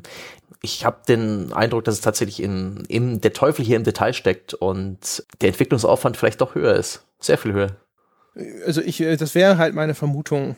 Also ansonsten wäre es für mich wirklich unerklärlich, dass dann halt das noch so wenige Kopien davon gibt. Oder zumindest so wenige, die mir bekannt sind. Die können mir auch nur entgangen sein. Vielleicht äh, aber reicht den Leuten ja auch die pure Droge, dass eben vielleicht das Match 3 Puzzle oder das Streichholz-Legespiel oder die kurze Knobelaufgabe in irgendeiner ähm, Mobile-App letztendlich ausreicht, dass vielleicht das Bedürfnis gar nicht so sehr da ist nach einem Layton-Spiel, denn du hattest ja auch deine Vorbehalte, bevor du es gespielt hast. Und bei mir war es genauso. Ich konnte mir das nicht so wirklich vorstellen. Aus den Tests und Previews bin ich nicht so wirklich schlau geworden, wie sich Layton eigentlich anfühlt. Ich empfand diese Dissonanz aus zum einen dieses ja, diese Story, dieses ähm, Adventure und zum anderen die Tatsache, dass da so harte Schnitte drin sind und die Puzzles so in sich geschlossen stattfinden, schon fast wie Minispiele. Und damals war ich noch so ein gebranntes Kind. Ähm, Minispiele waren eine Zeit lang, man denkt ja an die Wii, der Teufel in Spielen. Hätte ich es nicht mal ausprobiert, hätte ich vielleicht nie meine Liebe für Layton entdeckt. Vielleicht ist das auch ein Grund dafür. Kann sein. Also mich hat natürlich vor allem die Ästhetik abgeschreckt, aber das stimmt. Das war für mich auch nur sehr abstrakt, was mich da als Spielerfahrung erwartet. Was eigentlich ulkig ist, weil ich das Gefühl habe, es sollte eigentlich relativ einfach zu erklären sein. Keine Ahnung. Die Menschen da draußen können dann hinter äh, mitteilen, ob unsere Erklärung jetzt für sie eindeutig war oder ob alle sagen so, du hast es auch erklärt ich habe kein Wort verstanden. Ich weiß immer noch nicht, was mich da erwartet. Aber ähm, äh, bei mir war es halt vor allem, ich habe diese Zeichnungen gesehen und einen Trailer, es hat ja so animierte Zeichentricksequenzen und dann habe ich halt davon eine Sequenz gesehen und das hat mich halt alles überhaupt nicht abgeholt. Da habe ich gedacht, so, hm, na, weiß nicht, interessiert mich alles nicht, was soll das? Ja, ich will nicht irgendeinen Professor mit Zylinder spielen und schon gar nicht so mit so einem komischen Bengel dabei. Kinder machen alle Filme kaputt, jetzt auch noch die Spiele. Oh, furchtbar. Ja, ist wahrscheinlich wie das Mädchen in Alien. Oh. Ja, stürzt alle nur ins Verderben, ist nur scheiße, hättest es in den Lüftungsschacht gelassen, wäre alles vorbei. Oder wie der kleine Typ, der Junge in Indiana Jones 2. Eh nicht so der gute Film. Aber ich würde ganz gerne. Oder das Kind in Mass Effect 3. Das schlimme, schlimme Kind. Ich würde ganz gerne über eine andere Puzzle-Art sprechen. Es gibt noch zwei äh, eigentlich Puzzle-Genres, die wir besprechen müssen. Zum einen das Match-3-Spiel, und ich kündige es schon mal an, und den Puzzle-Plattformer. Auch so ein Riesending. Mein Gott, was es da alles gibt. Ich würde zuerst über Match-3-Spiele reden, also Spiele, bei denen man in, in so einem Gitter drei gleichförmige Symbole und Objekte zusammenführen muss.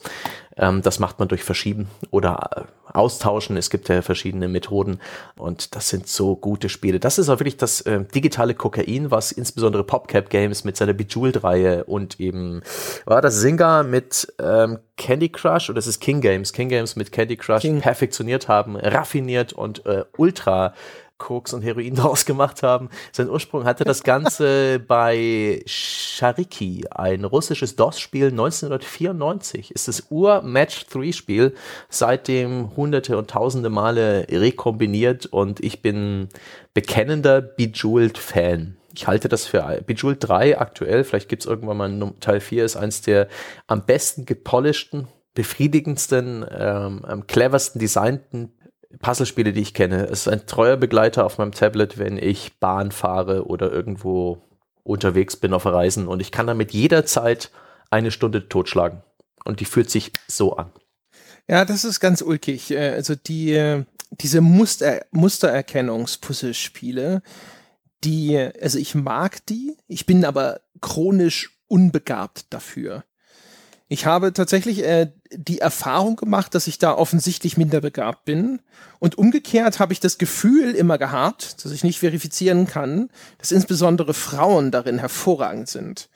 Und äh, ich wurde von zwei unterschiedlichen Freundinnen über Jahre in jedem Spiel, das auch nur ansatzweise irgendwie in diese Richtung ging, aufs Finsterste abgezockt. Es war wirklich entsetzlich. Also aber alles. Angefangen mit dem, wie hieß denn das auf der, äh, das war für Xbox Live Arcade, eines der ganz frühen, hieß es Hexic? Ja, Hexic ja das war HD. gut. Oh, das war gut. Hexic HD, jawohl. Ja, das war ein super Spiel. Ich habe das sehr gerne gespielt. Und dann habe ich dummerweise meine damalige Freundin das Ding spielen lassen. Und es war das letzte Mal, dass ich mich in dieser Highscore-Tabelle gesehen habe. Das war einfach, es war vorbei. Ja, und das ist keine, keine Chance, da jemals wieder ranzukommen. Und es war halt irgendwie, ist immer das, immer das Gleiche. Immer furchtbar. Ja, und immer die Mädels, die mich zur Sau gemacht haben. Und äh, da kannst du dann strampeln, ja, über Wochen und Monate und es hilft ja alles nichts, ja. Das, ich sitze dann da, so nach einer Woche, so, yeah, jetzt habe ich wieder eine Highscore. Und dann so nach 20 Minuten, na, ja, das ist, zwei Versuche gebraucht diesmal. Furchtbar. Furchtbar. Damals, so um 2008 rum, ist auf Facebook äh, Bejeweled Blitz, glaube ich, hieß das. Das war so ein Facebook-Spiel. Damals war ja noch Spiele bei Facebook. Das war ja der Hype. Da haben wir uns noch überlegt, werden wir demnächst alle bei Facebook spielen? Da gab es auch noch Bestrebungen, Civilization nach Facebook zu bringen. Ich hoffe, das ist schiefgegangen. Und, und, äh also ich äh, möchte, möchte ganz kurz festhalten, dass ich nie mich als Facebook-Spieler gesehen habe. Ja, ich habe dann halt, äh, die, alle haben Bejeweled Blitz gespielt und da gab es eben die Highscores mit deiner Freundesliste. Und da ist, glaube ich, jeden Tag oder jede Woche wurde das resettet und ich war, wollte immer ganz oben stehen. Und ich bin sehr gut darin, diese Muster zu erkennen. Und Bejeweled Blitz hatte so ein 1 Minuten Zeitlimit, das konnte man aber durchaus erweitern durch sehr gutes Spielen, weil man auch praktisch in dem Moment, wo die Steine explodieren und das Ganze in der Schwebe ist, kann man noch schnell Dinge kombinieren, um größere Ketten auszulösen. Daran war ich dann irgendwann so gut, dass äh, einer meiner Kollegen äh, laut geschrien hat, dass es überhaupt keinen Spaß macht dass die komischen autistischen Geschirten wie, wie der Stange das alles kaputt machen. Und da war ich gleichzeitig beleidigt als auch sehr stolz. oh, oh, oh, Moment mal, das, wie, du, wie du das beschreibst, ist es äh, im Grunde genommen das gleiche wie Diamond Dash? Um, das kenne ich wiederum nicht, aber es ist praktisch eine Runde Bejeweled, ein Match-3-Spiel auf Zeit, wo man innerhalb einer Minute die meisten äh, Punkte machen muss und wo es besonders auf Kombos ankommt. Aber du musst immer noch das Zeug rumschieben. Ja, ne? und zwar schnell und okay. präzise und mit möglichst guten Ketten und eben so einen gewissen Multiplikator nach oben werfen. Und das hat, das hatte ah. ich halt ah. irgendwann so gut drauf, mein lieber Mann. Da habe ich schon zwei Züge vorher gesehen, wo ich eine Fünferkette bauen kann und solche Sachen.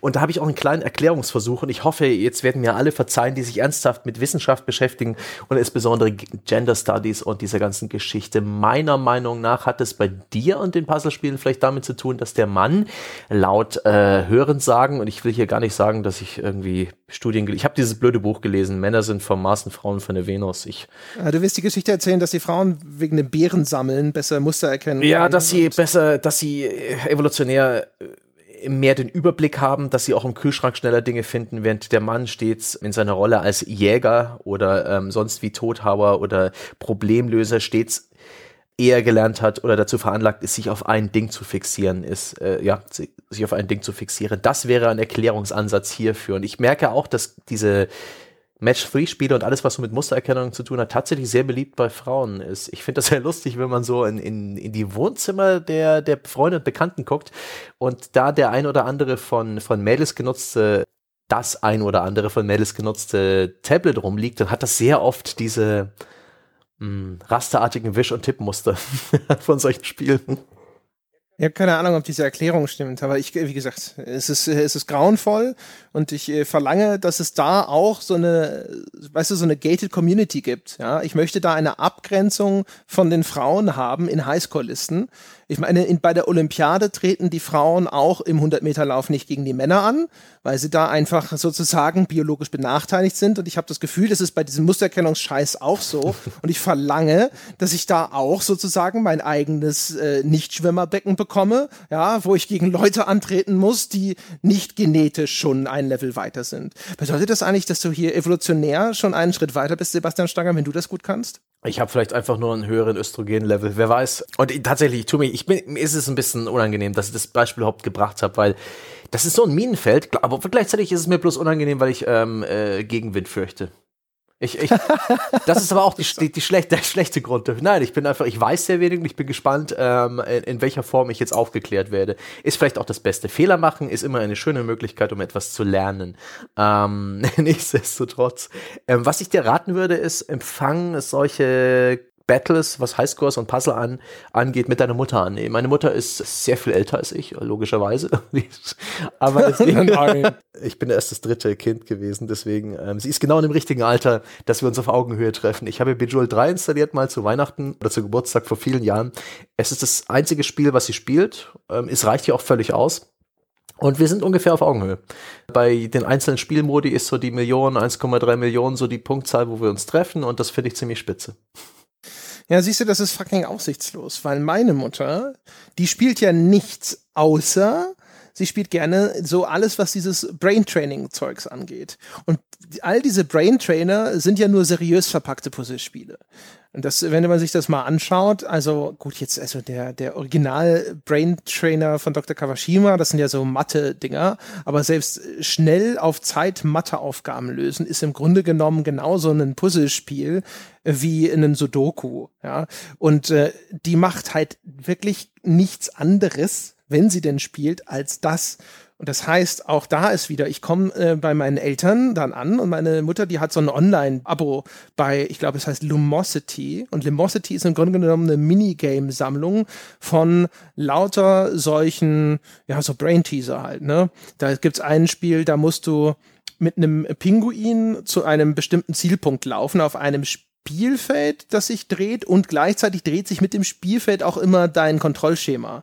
Das heißt also, wenn sich das nach links gedreht hat, ist jetzt auf einmal die Oben-Taste die nach rechts-Taste und so. Dann musst du da halt schnell hinkommen. Das ist so die Sorte Spiel, wo ich noch ein bisschen eine Chance habe, weil eben, wie gesagt, dann geht's nicht erstens nicht um diese ganze Mustergeschichte und vor allem alles, wo dann halt auch so ein bisschen, weißt du, so was der geschulte Spieler halt drin hat, ne? Mhm. Hand-Auge-Koordination, Feinmotorik und sowas. Da kann ich dann ganz gut nochmal Boden gut machen. Aber um Gottes Willen, also alles, was jetzt irgendwo in Richtung geht, es gibt ein Spiel, da geht es dann darum zu sagen, wie viele Quadrate einer bestimmten Farbe gibt es zum Beispiel. Und das, dann wirst du dann halt hinterher nochmal ein bisschen verarscht, dann kommen halt andere Formen zum Beispiel mit dazu, dann musst du halt alle roten Quadrate zählen und das sind auf einmal drei rote Trapeze dazwischen oder so ein Scheiß. Da musst du halt dann sowas dann relativ schnell on the fly abgrenzen. Und das ist dann auch, da kann ich genauso gut, äh, kann ich dann auch sagen, ja mein Gott, dann äh, weiß ich nicht, trete ich halt gegen einen der Klitschkos im Boxen an. Ja, die Chancen sind vergleichbar. Aber ist es nicht toll oder in, in, äh, bemerkenswert, dass dieses Puzzle-Genre sich so ein bisschen etabliert hat als das Hausfrauen-Crack? Die Sorte Spiele, mit der auch, äh, ja, gerade die, die weibliche Gamer-Demografie und gerade die, die älteren Gamer äh, super bedient sind und wo es auch so eben diesen Markt gibt. Ich hätte zum Beispiel jetzt nicht gewusst, dass es irgendwelche Casual-Game-Abo-Dienstleister gibt, die da immer wieder Nachschub liefern. Aber ist, ist so. Und da gibt es auch dieses Genre der hm, Wimmelbildspieler, Hidden Object Games, die wenden, die wenden sich ja auch nur an Frauen. Also von der Aufmachung her, der, die gibt's ja sogar als Boxed-Version im Handel. Das, das sind dann eher so äh, verspielte Verpackungsdesigns, meistens irgendeine Detektivgeschichte oder ein Erbe von irgendwem. Und, Mystery, ähm, Mystery. Mystery. Ganz viel Mystery ne? Novels. Und das ist doch auch irgendwie, äh, ich finde das toll. Ich finde, das, das hätte ich äh, damals, als ich vor meinen ersten Puzzlespielen, vor meinem Pipe Mania und vor meinem Minesweeper gesessen habe und selbst dann, als ich mein Studium noch in den, äh, vor die Wand gefahren habe mit Minesweeper statt, statt sowas zu, dann hätte ich das nicht kommen sehen. Das finde ich auch irgendwie sehr interessant. Und das ist auch ein, ein Spielegenre oder ein, ein Spielemarkt, der findet fernab der, der klassischen Gaming-Öffentlichkeit statt. Hast du äh, sehr lange gesprochen, in der Hoffnung wahrscheinlich, dass ich den Begriff Hausfrauen-Crack übersehe und ihn nicht nochmal hier genüsslich mir auf der Zunge gehen lasse, bevor ich auf diese Fragestellung antworte. ähm, das mit den Hidden Object Games ist ganz interessant. Die habe ich nämlich auch noch auf der Liste. Denn auch ein Hidden Object Game, also Wimmelbildspiele, wie man hierzulande sagt, ist ja eigentlich ein äh, Puzzlespiel.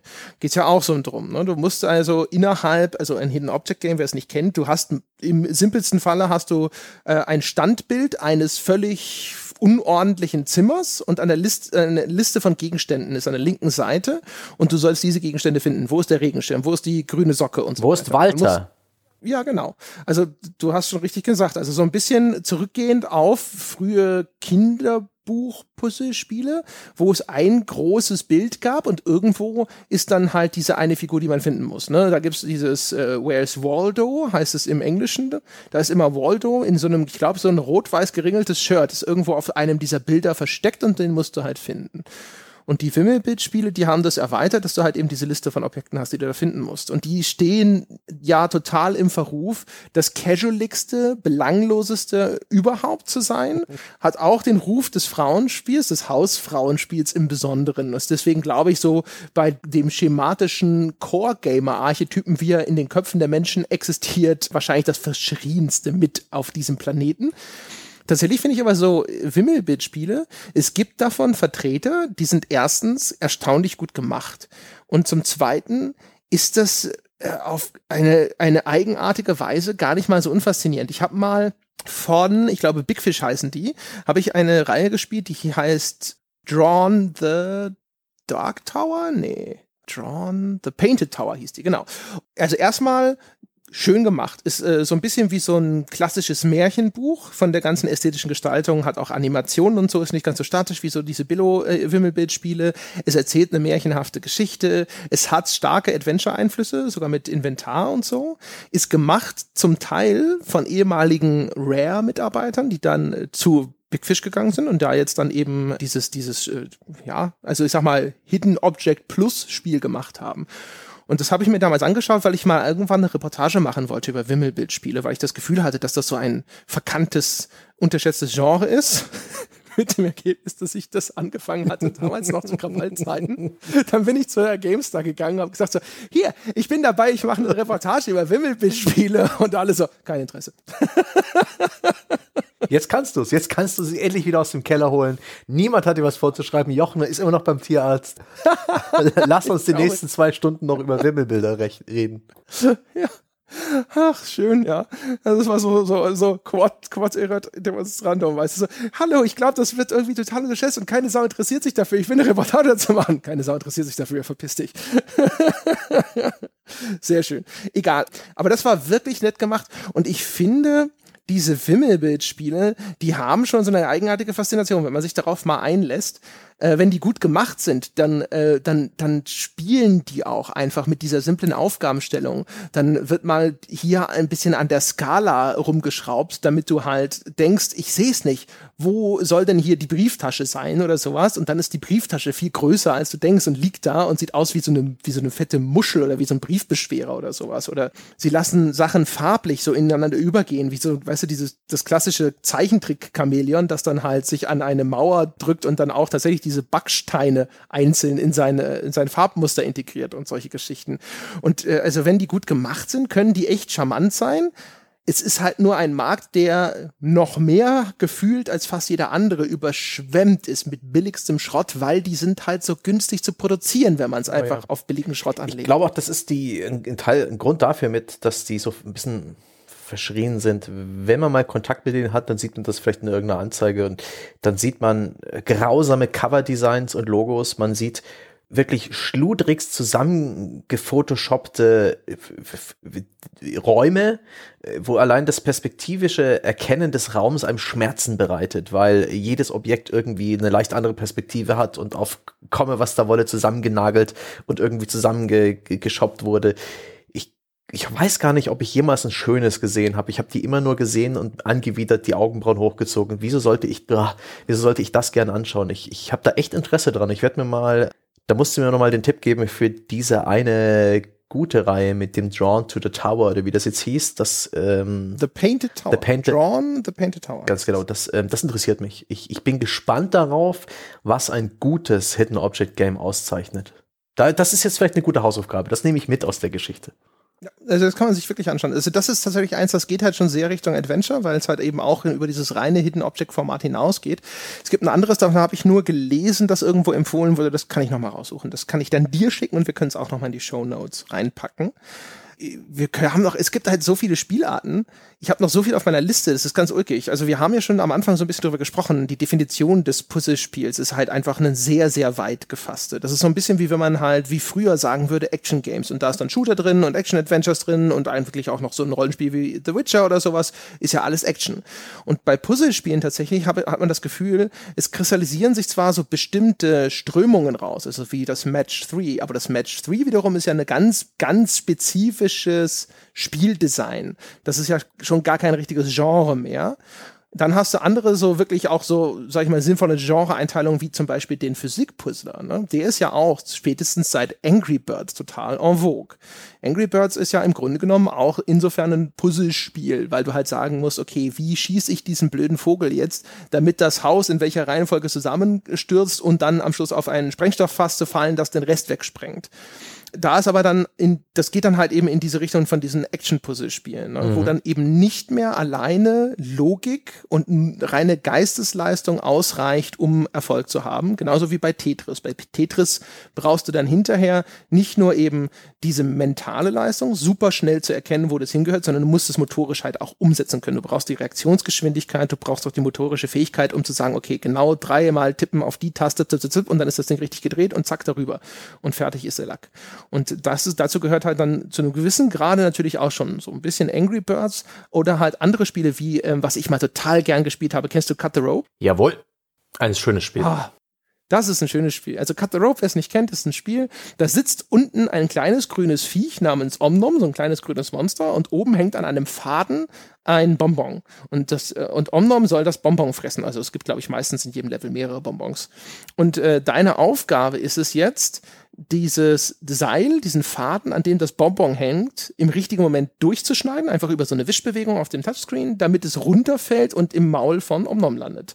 Und dann sind die Level natürlich mit verschiedenen Spielelementen ausgestattet, die diese Aufgabe verkomplizieren. Also kann sein, dass, unter, dass das Bonbon vielleicht schon direkt über Omnom hängt, aber da ist ein Hindernis, das sich hin und her bewegt und da musst du im einfachsten, simpelsten Falle nur abpassen, bis dieses Hindernis weg ist und dann schneidest du das halt durch, Bonbon fällt runter, alles gut. In anderen Fällen muss das Bonbon halt hin und her schwingen und du musst dann halt sozusagen im richtigen Moment äh, während dieser Pendelbewegung das Seil, äh, Seil durchschneiden, damit es halt in so einer Flugkurve genau am richtigen Ort ankommt und so weiter.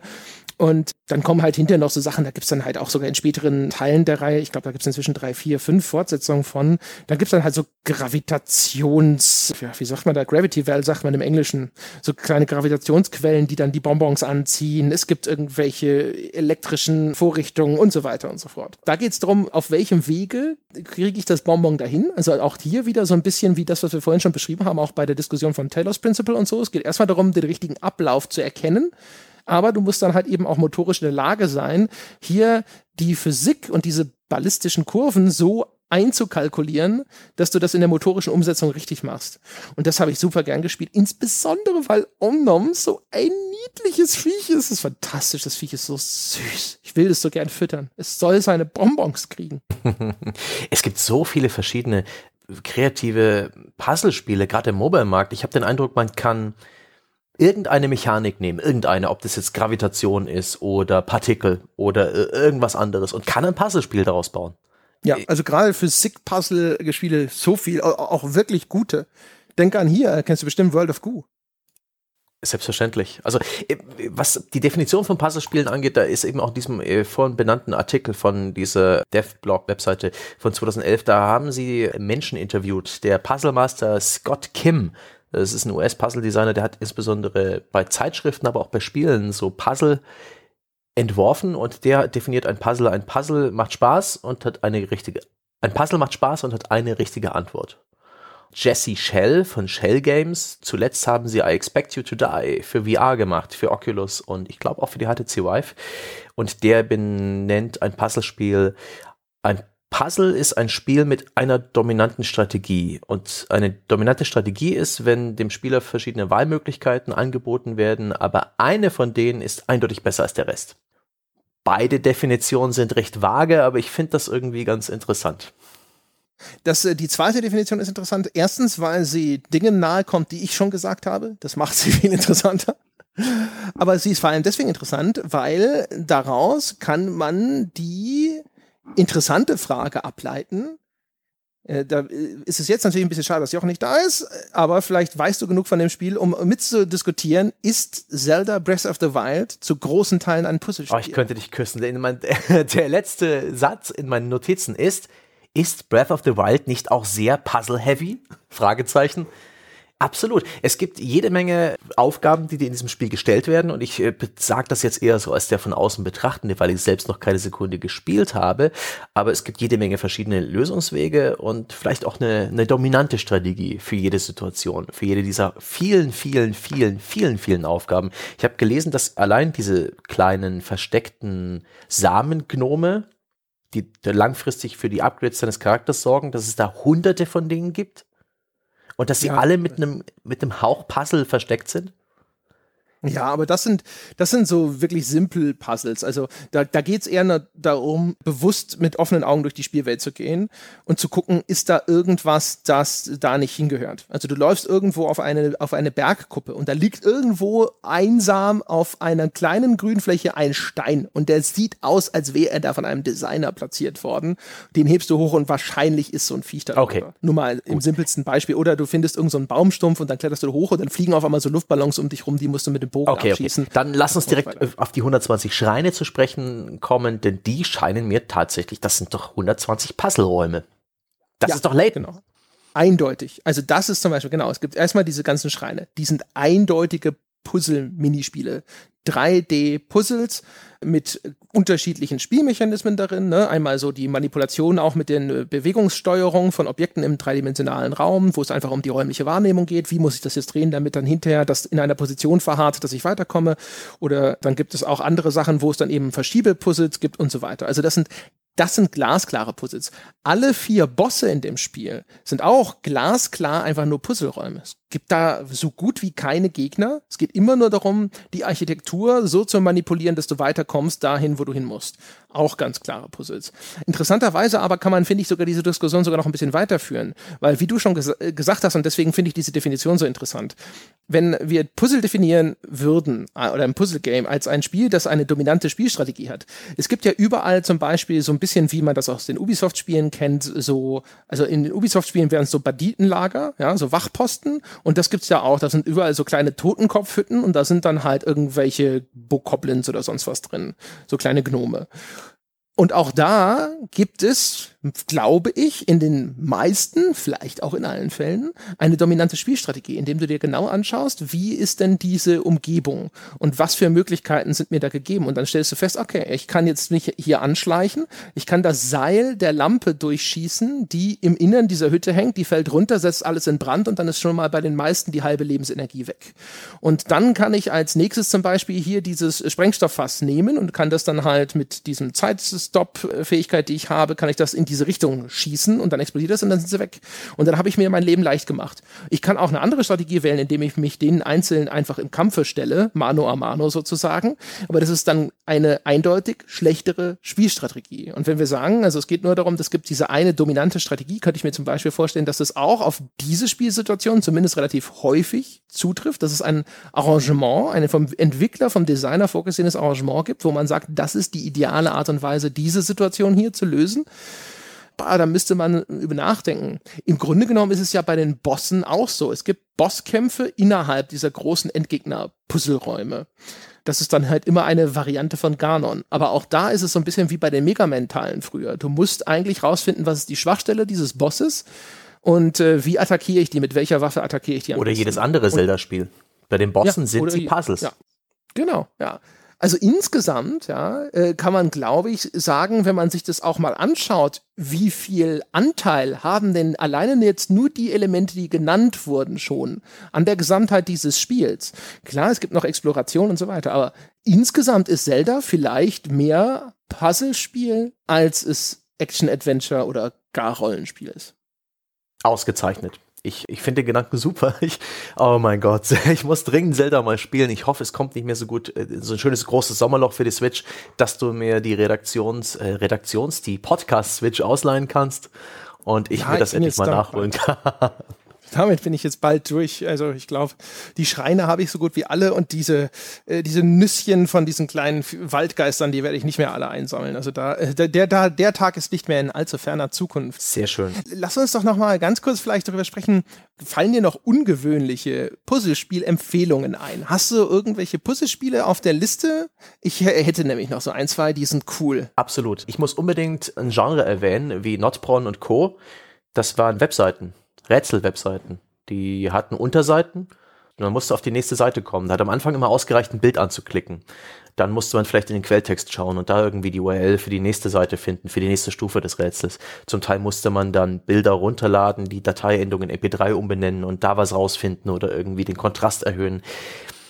Das sind eher Rätsel, aber die fand ich hervorragend. Die waren so in der frühen Ära des Internets ziemlich beliebt und da gab es einige davon, ich glaube einige sogar aus deutscher Hand. Notbraun ist es das bekannteste, wo ich auch eine, eine Weile dran gekniffelt habe. Die fand ich super. Und dann will ich halt generell noch über die ganzen eher actionreichen Dinge wie, wie Puzzle-Shooter, sowas wie Portal, Chroma Gun, Anti-Chamber sprechen. Puzzle-Plattformer gibt's auch so viel. Lost Vikings. Oh mein Gott, auch mhm. beredenswert. Und äh, ich will es einfach nur erwähnt haben, Migakure ich weiß gar nicht, ob es schon erschienen ist, das habe ich auf einer GDC mal gesehen, das ist ein 4D-Puzzle-Plattformer. Das ist ein Spiel, das schaust du zu und jemand erklärt es dir und du bekommst direkt Kopfschmerzen. Weil es eben ein 4D-Plattform ist. Das heißt, die Umgebung bewegt sich auch durch eine Dimension, während man da rumläuft. Und das ist so schrecklich, aber gleichzeitig so inspirierend. Da bin ich sehr gespannt, ob das auch wirklich Spaß macht, aber es existiert und ich finde es super. Das klingt ja fantastisch. Das könntest du wertschätzen. Dann können wir irgendwann doch noch eine äh, Woche der Puzzle-Wertschätzung machen. Das mit der Webseite finde ich erstmal übrigens fantastisch. Da habe ich noch nie von gehört. Gibt es die heute noch? Ich schaue mal nebenher. Äh, erzählen Sie erstmal weiter. Außerdem muss ich zu kurz zugeben. Ich kann dazu eine super Anekdote ganz ja, kurz erzählen. Ja, aber ich muss jetzt auch ganz kurz die Hosen runterlassen. Dies Ire, du bist ja auch schon mal die Falle getappt, mein lieber Mann. hast du dich ja. Ja, ich bin ja lustiger geworden. Äh, du hast dich jetzt in den Schlaf getrunken. Nein, es ist wirklich, ich bin äh, voller Wohlbefinden und ein wenig Fahrigkeit. Ich recherchiere im Hintergrund und du erzählst mal deine Anekdote. Ja, schönen Dank auch, äh, wer uns äh, das auch immer geschickt haben mag. Ich glaube, ich wusste es nicht mehr. Wer, wer hat es dir geschickt? Du wusstest das. Wen danken wir in Zukunft immer dafür? Dem guten Wolf, dem Peter, guten Peter Wolf. Wolf. Na, Peter Wolf. Dann nochmal schönen Dank auch von mir, Peter Wolf. Ich bin mir sicher, das ist ja kein Zufall, dass das jetzt auch bei dir angekommen ist. Jochen hatte das auch schon. auch noch als erstes. ah, schön. Damit er auch auf gar keinen Fall Nein sagen kann. Sehr gut. Also, äh, kleine Anekdote am Rande. Und zwar, ich habe früher nämlich mit meinem Vater so ein ganz ähnliches Spiel sozusagen im Haushalt gespielt. Und zwar hatten wir einen gemeinsamen PC. Also irgendwann, also ursprünglich war es nur der von meinem Dad, den haben wir aber natürlich beide benutzt. Und dann später haben wir einen PC gehabt, der gehört uns beiden. Ich hatte mir einen PC zum Geburtstag gewünscht, aber ein PC war weit außerhalb des Budgets, das für Geburtstagsgeschenke vorgesehen war. Und dann hat mein Dad sozusagen als Kompromisslösung vorgeschlagen, dass wir uns den teilen. Ich krieg die Hälfte, er kriegt die Hälfte.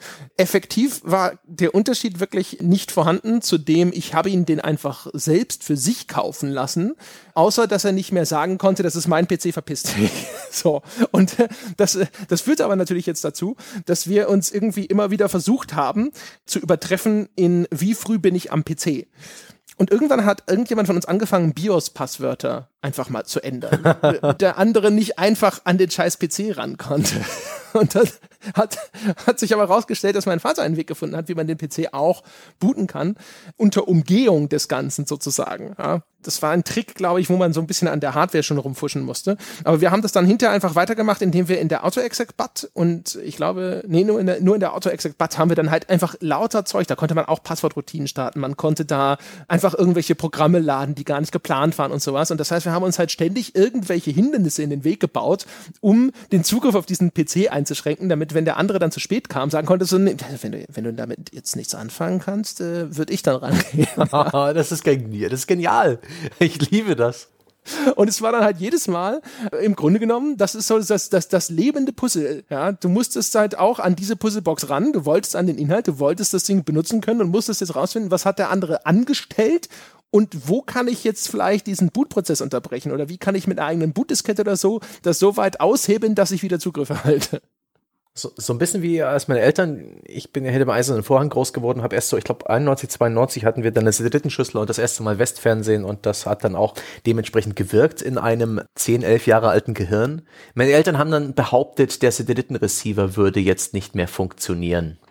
Ich habe ja gemerkt, dass sie, bevor sie das gesagt haben, irgendwie rumgefuhrwerkt haben und habe mir dann reverse engineert, welche Stecker und Schalter da hinten jetzt in welche Reihenfolge müssen, um das Ding wieder in Betrieb zu setzen.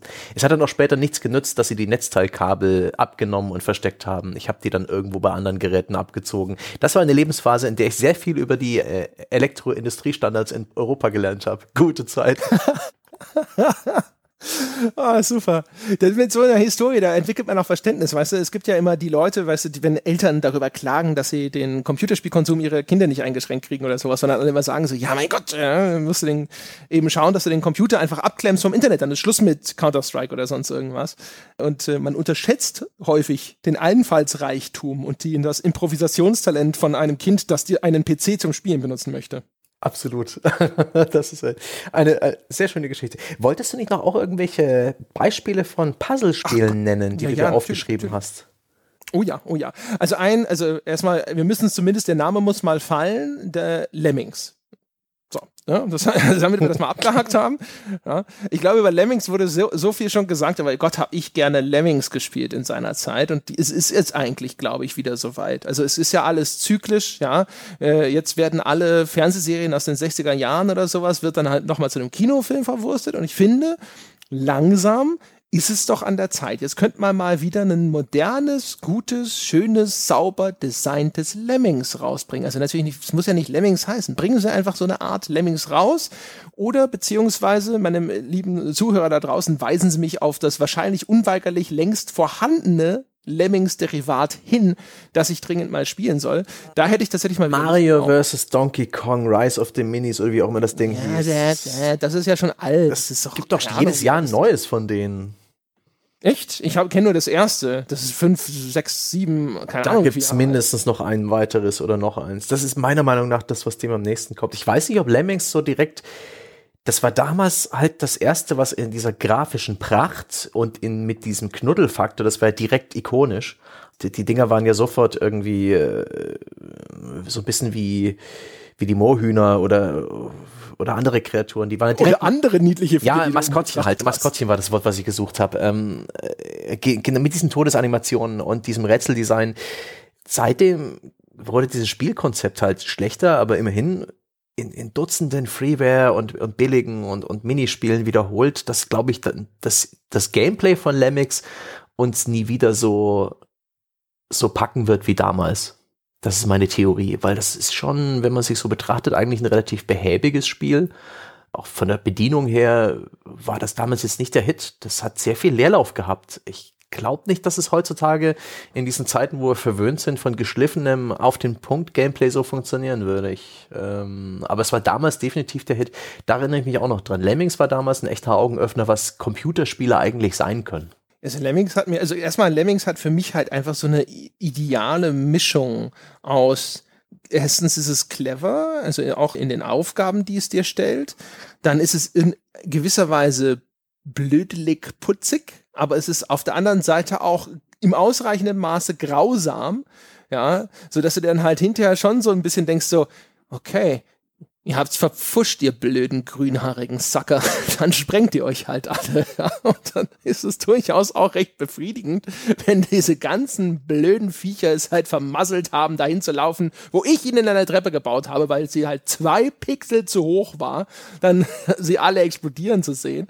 Ich habe das übrigens auf dem Super NES gespielt wo unweigerlich, äh, wenn du zu viele Lemmings platzen lässt, das ganze, die ganze Framerate in die Knie ging. Das heißt du dann immer so zwischendrin so nochmal nette Standbilder von deinen explodierenden Lemmings. So das war wirklich bemerkenswert. Schön. Dann lass uns doch einfach, äh, das ist vielleicht ein guter Modus so für die letzten Minuten, dass wir uns gegenseitig so noch ein paar Beispiele hin und her werfen von einfach Puzzlespielen, die wir, die wir dringend erwähnt haben wollen. Ja. Ja, also nicht nur, also klassisch oder, oder modern, bitte. Ganz genau. Bei mir definitiv Lost Vikings. Lost Vikings äh, ist, so ein gutes Spiel. Es sieht aus wie ein Jump'n'Run. Es ist aber ein ganz knallhartes, geniales Puzzlespiel. Jeder dieser drei Wikinger, deren Namen ich, um Gott, das tut mir so leid, ich kenne ihre Namen nicht mehr. Kennst du sie noch? Erik? Hieß nicht einer Erik von denen?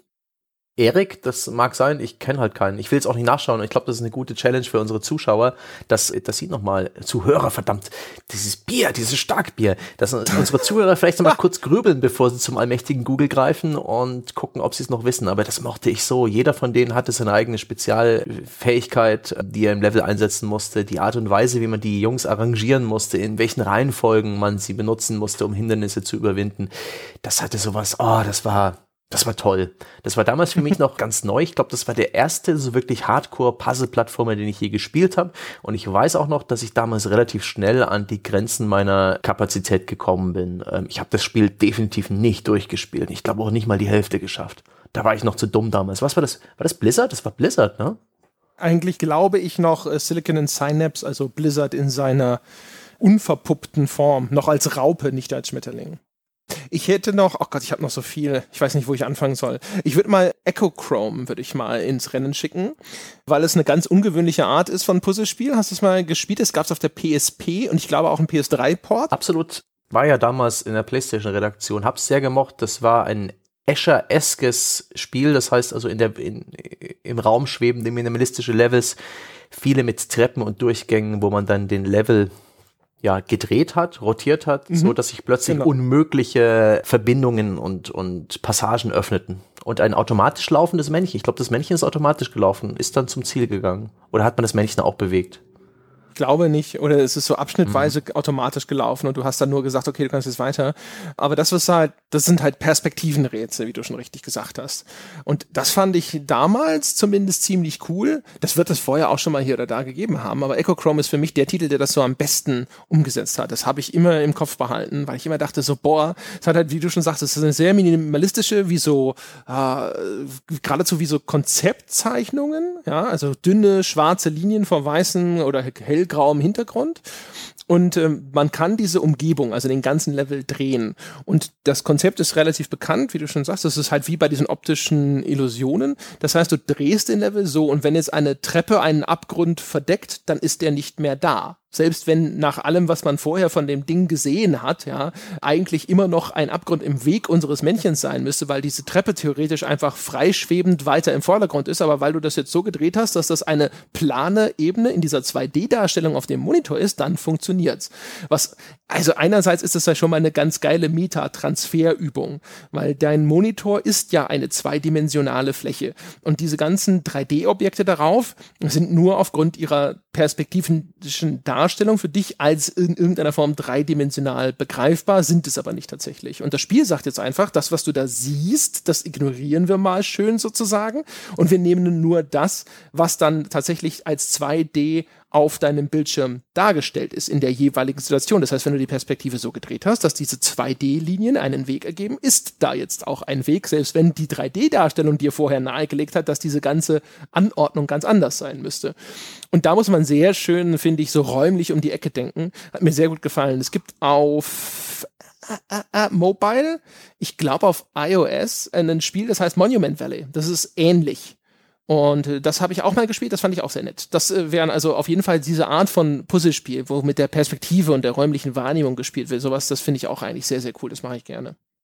Jo, ich habe mir da noch aufgeschrieben, wirklich in meiner Liste für Puzzle-Plattformer steht auch Tomb Raider, weil ich der Meinung bin, dass jeder, jeder Moment, wo man klettern muss, um an Ziel zu kommen, ist praktisch ein, ja, ein Jump'n'Run-Puzzle. Man hat sein Repertoire an Bewegungen und Moves und das ist bei Tomb Raider auch immer sehr, ausgefeilt gewesen. Schon beim ersten konnte man so diverse ähm, sich von der Wand abstoßen, in der Luft drehen, auf der anderen Seite wieder packen oder äh, doch gerade nach oben drücken und solche Sachen und die die ganzen Klettereien, ich habe auch den Eindruck, bei den neuen Spielen ist es dann schon wirklich getrennt vom normalen Gameplay bei diesen Tempeln oder Gräbern Tombs.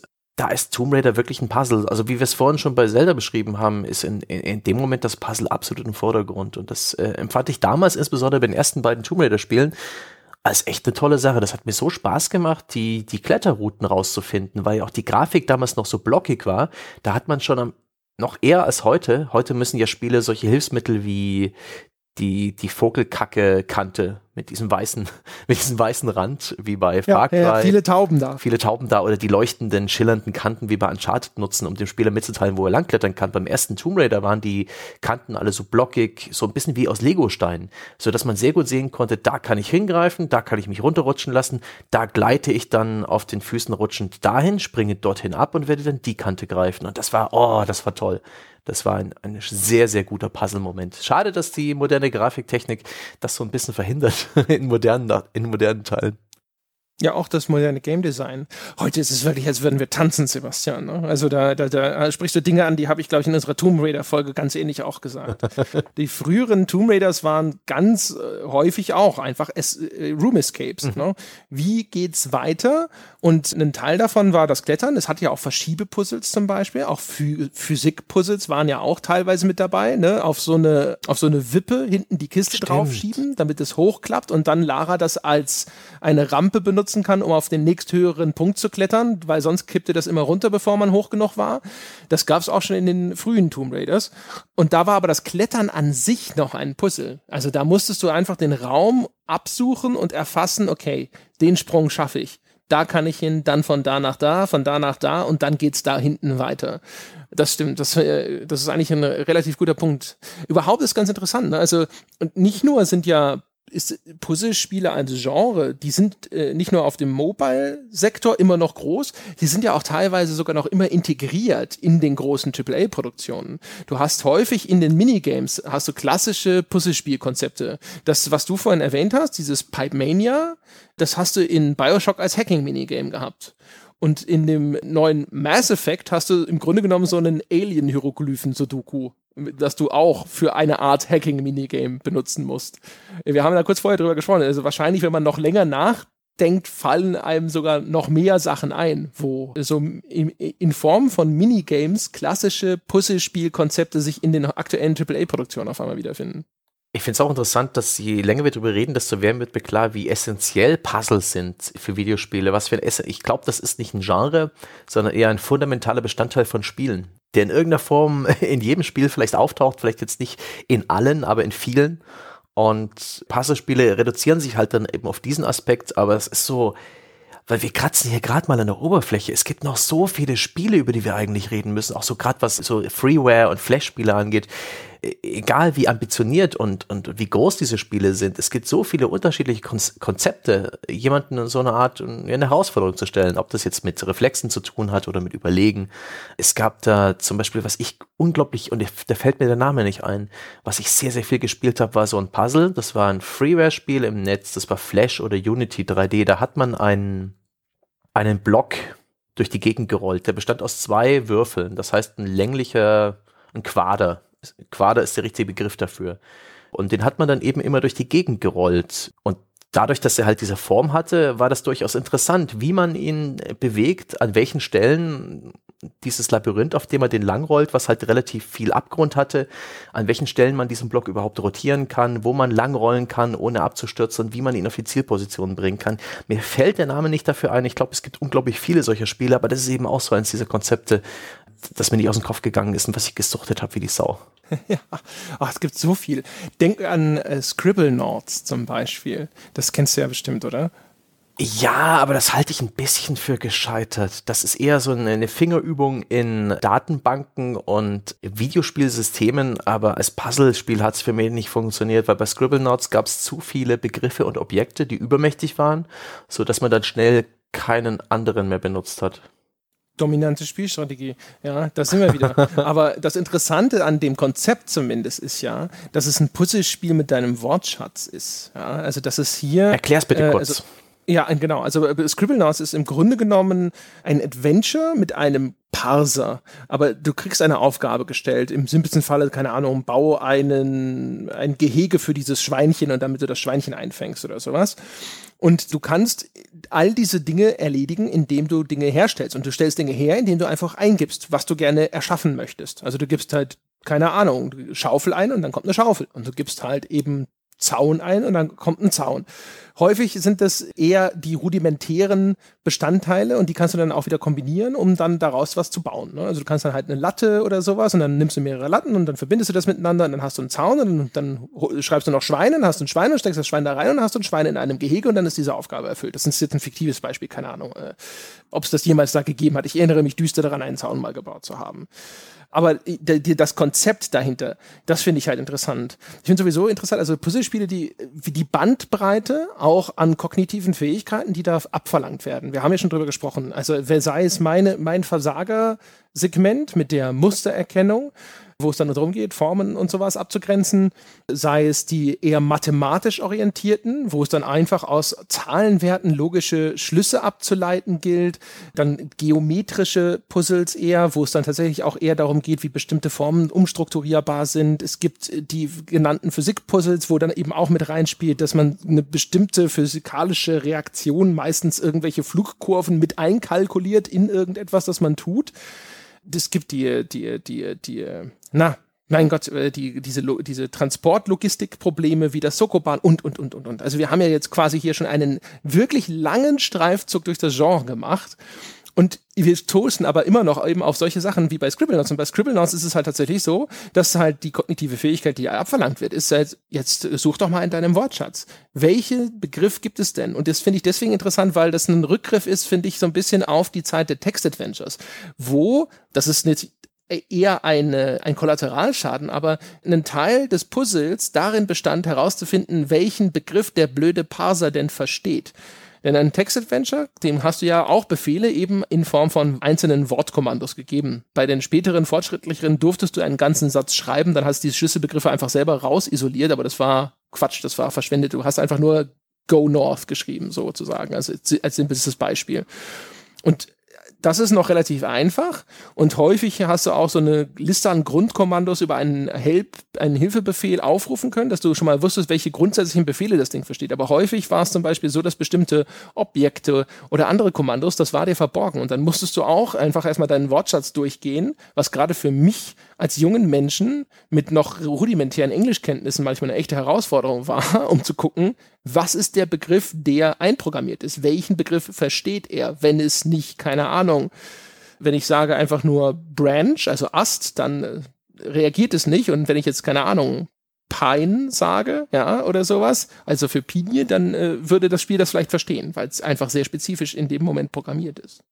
Ja, diese ganzen Text-Adventures haben mich nie für sich gewonnen. Das, nee, das hab das Genre nie kapiert. Das war mir immer zu umständlich, zu unbequem zu rückständig, da bin ich zu spät geboren. Aber Scribble Notes hat mich in dem Moment verloren. Da kann man wirklich alles, das sind ja tausende Worte, die da drin stecken. Man kann wirklich jeden Gegenstand, viele Personen, wirklich bekannte historische Figuren, äh, mythologische Gestalten, Objekte herbeizaubern äh, und die interagieren auch miteinander. Aber man merkt, dass diese Art und Weise, wie die miteinander interagieren, schon begrenzt ist. Man merkt, es gibt ein riesiges Excel-File, was bestimmt, wie diese Gegenstände aussehen. Viele unterschiedliche Gegenstände teilen sich auch ein Grafik-Asset und die haben dann halt Eigenschaften wie aggressiv, nicht aggressiv, brennbar, nicht brennbar, leicht, schwer und die wirken aufeinander ein, aber da, da wird's dann schon relativ holprig und dann, hm, nee, das verspricht mehr, als es hält und das hat mich dann auf Dauer, nicht auf Dauer, sehr schnell abgeturnt.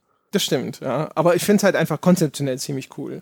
Also ich würde auch nicht sagen, Scribblenauts ist jetzt uh, eines dieser großen Puzzle-Meilensteine in der Form, dass es ein so unterhaltsames und ein vergnügliches Spiel ist. Aber ich fand halt also, auch das ist halt einfach, ich fand es erstens faszinierend zu sehen, wie viel dieses Spiel versteht, ist, finde ich, für eine gewisse Zeitspanne ist das sehr faszinierend.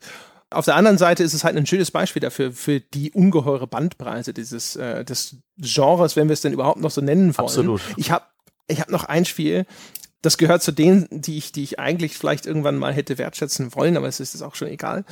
Und zwar heißt es Life Goes On. Das gibt's auf Steam. Und äh, das ist ein Spiel, da musst du einen Ritter von durch einen Level bewegen mit verschiedenen Fallen bis hoch zu einer Art Heiligen Gral. So sehr Monty Python-esque könnte man sagen. Und das ganze Spielkonzept dahinter ist eigentlich, das passt sehr schön dazu, weil um diese Hindernisse zu überwinden, musst du deine Ritter sterben lassen. Wenn einer stirbt, kommt ein neuer, die Leiche bleibt liegen. Und damit kannst du dann diese Hindernisse überwinden. Das simpelste Beispiel ist, da ist irgendwo eine Stachelgrube mit lauter metallischen Spitzen und dann springst du mit einem Ritter da rein und dann liegt die aufgespießte Leiche da und ist eine Plattform für den zweiten Ritter, damit er da drüber kommt.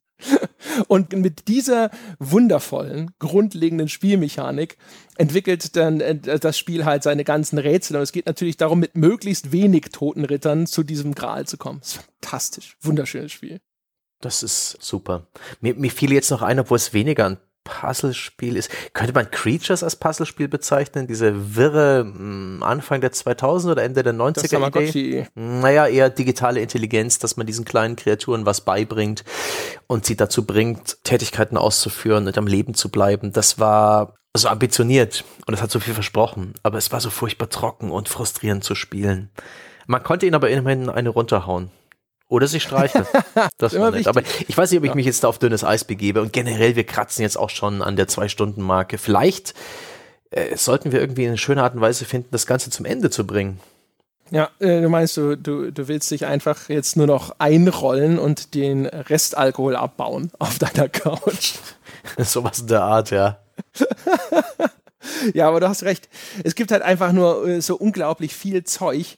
Ich habe jetzt auch noch hab so viel auf der Liste. Pushover hatte ich übrigens auch noch. Das kennst du das noch? Das gab's auch. Ich habe es auch auf dem Super Nintendo gespielt, auch so Lemmings-Ära. Da spielst du, glaube ich, eine Ameise und das ist einfach Dominosteine, die man arrangieren musste, so dass wenn man sie hinterher anstupst, dass die tatsächlich umfallen. Und es gab natürlich spezielle Dominosteine, die explodiert sind und sonst irgendwas. Das war auch, das habe ich auch so viel gespielt, mein Gott. Ich muss jetzt nochmal eine Lanze für Anti-Chamber sprechen, äh, brechen. Ein ja. minimalistischer Ego-Puzzler, der eben auch unglaublich kreativ mit dem Genre umgeht, der einem völlig neue Paradigmen beibringt des Spielens. Wenn man durch einen Gang läuft, kann es passieren, dass man in, einem endlosen, in einer endlosen Schleife gefangen ist. Ähm, man kann rausfinden, dass plötzlich diesen Gang zurücklaufen äh, einen völlig anderen Raum eröffnet. Ähm, das bricht halt diese ganzen Logikgrenzen, die man von normalen 3D-Spielen gewohnt ist. Also man, man orientiert sich irgendwo im Raum und das ist dann der Raum, aber dieser Raum verändert sich ständig, je nachdem, wie man ihn begeht und begreift. das ist so eine, oh, eine inspirierende Geschichte. Auch ein, ein tolles Puzzlespiel, fast schon auf Augenhöhe mit Portal, würde ich sagen, wenn es nicht teilweise wirklich teuflisch schwer wäre. Ach, schön. Ja, mein Gott, ja. Und äh, Portal, Braid und sowas, das glaube ich, das kennt jeder, das hat schon die Welt hundertmal erzählt bekommen.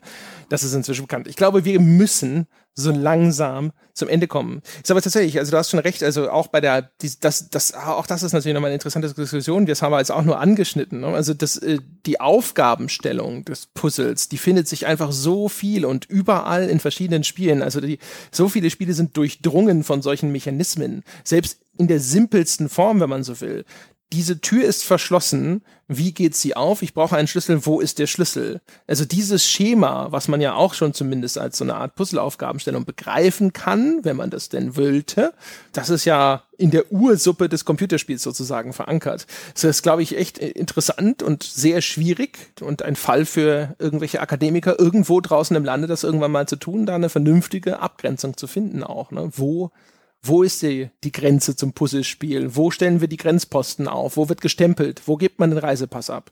Vielleicht kann der Walk ja mal mit dem Gebauer ein bisschen drüber reden. Aber ich bin auch der Meinung, dass. Du meinst die, die Weiterführung? Ja, dass ähm, jedes. Wir geben das an unsere Wissenschaftsabteilung. jedes Spiel, das anspruchsvoller ist als Serious Sam, hat in irgendeiner Form Puzzle-Bestandteile. Das würde ich jetzt einfach mal so in den Raum stellen. ja, wir, ja, wir packen das einfach mal so in diesen Etagenaufzug, ja, den wir sonst immer nur für Essenslieferungen benutzen, rauf in den Elfenbeinturm und dann dann warten wir. Warten wir, bis das wieder runterkommt und so ein Zettel mit der Antwort wieder drin liegt. Ach, schön. So, Sebastian, wir kommen zum Ende. Gibt es noch irgendwas, was du ganz dringend sagen möchtest? Nee, ich bin leer. Gott. Sehr gut. Das haben wir geschafft, meine Damen und Herren. Jochen Gebauer, wenn du das jemals hörst, ich weiß, du hörst dir nicht zwei Stunden unseres Podcasts hinterher an, aber vielleicht den Schluss. Wir haben dich vermisst. Ich hoffe, dem Wauzi geht's gut. Und ihr da draußen, vielen Dank fürs Zuhören. Ich hoffe, es waren vergnügliche zwei Stunden für euch. Wir hören uns nächste Woche wieder. Bevor wir uns wieder hören, habt ihr ja vielleicht noch was zu tun. Zum Beispiel auf iTunes eine 5-Sterne-Bewertung abgeben. Falls noch nicht geschehen, ist das ja noch auf der To-Do-Liste. Es ist eines von diesen Einträgen, die schon mehrfach so eingekringelt wurden. Ne? Ab und zu vielleicht schon mal ein Ausrufezeichen dahinter. Dringend vielleicht sogar inzwischen schon dran geschrieben. Das wird höchste Eisenbahn. Und vielleicht sitzt ihr da draußen und denkt euch so, oh, der Sebastian und der André haben diese tolle Wertschätzung zu The Witness gemacht. Gott, würde ich die gerne hören. Wie geht denn das? Gut, dass ihr fragt. Einfach Bäcker werden dieses Podcasts auf Patreon unter gamespodcast.de findet ihr die Webseite und die verrät euch, wie ihr da hinkommt, wie das geht. Ab 5 Dollar im Monat gibt's das komplette Programm und all eure Podcast-Sorgen sind gelöst für immer und ewig. Das war's für diese Woche, meine Damen und Herren. Wir hören uns nächste Woche wieder. Bis dahin. du bist ein Schatz, André.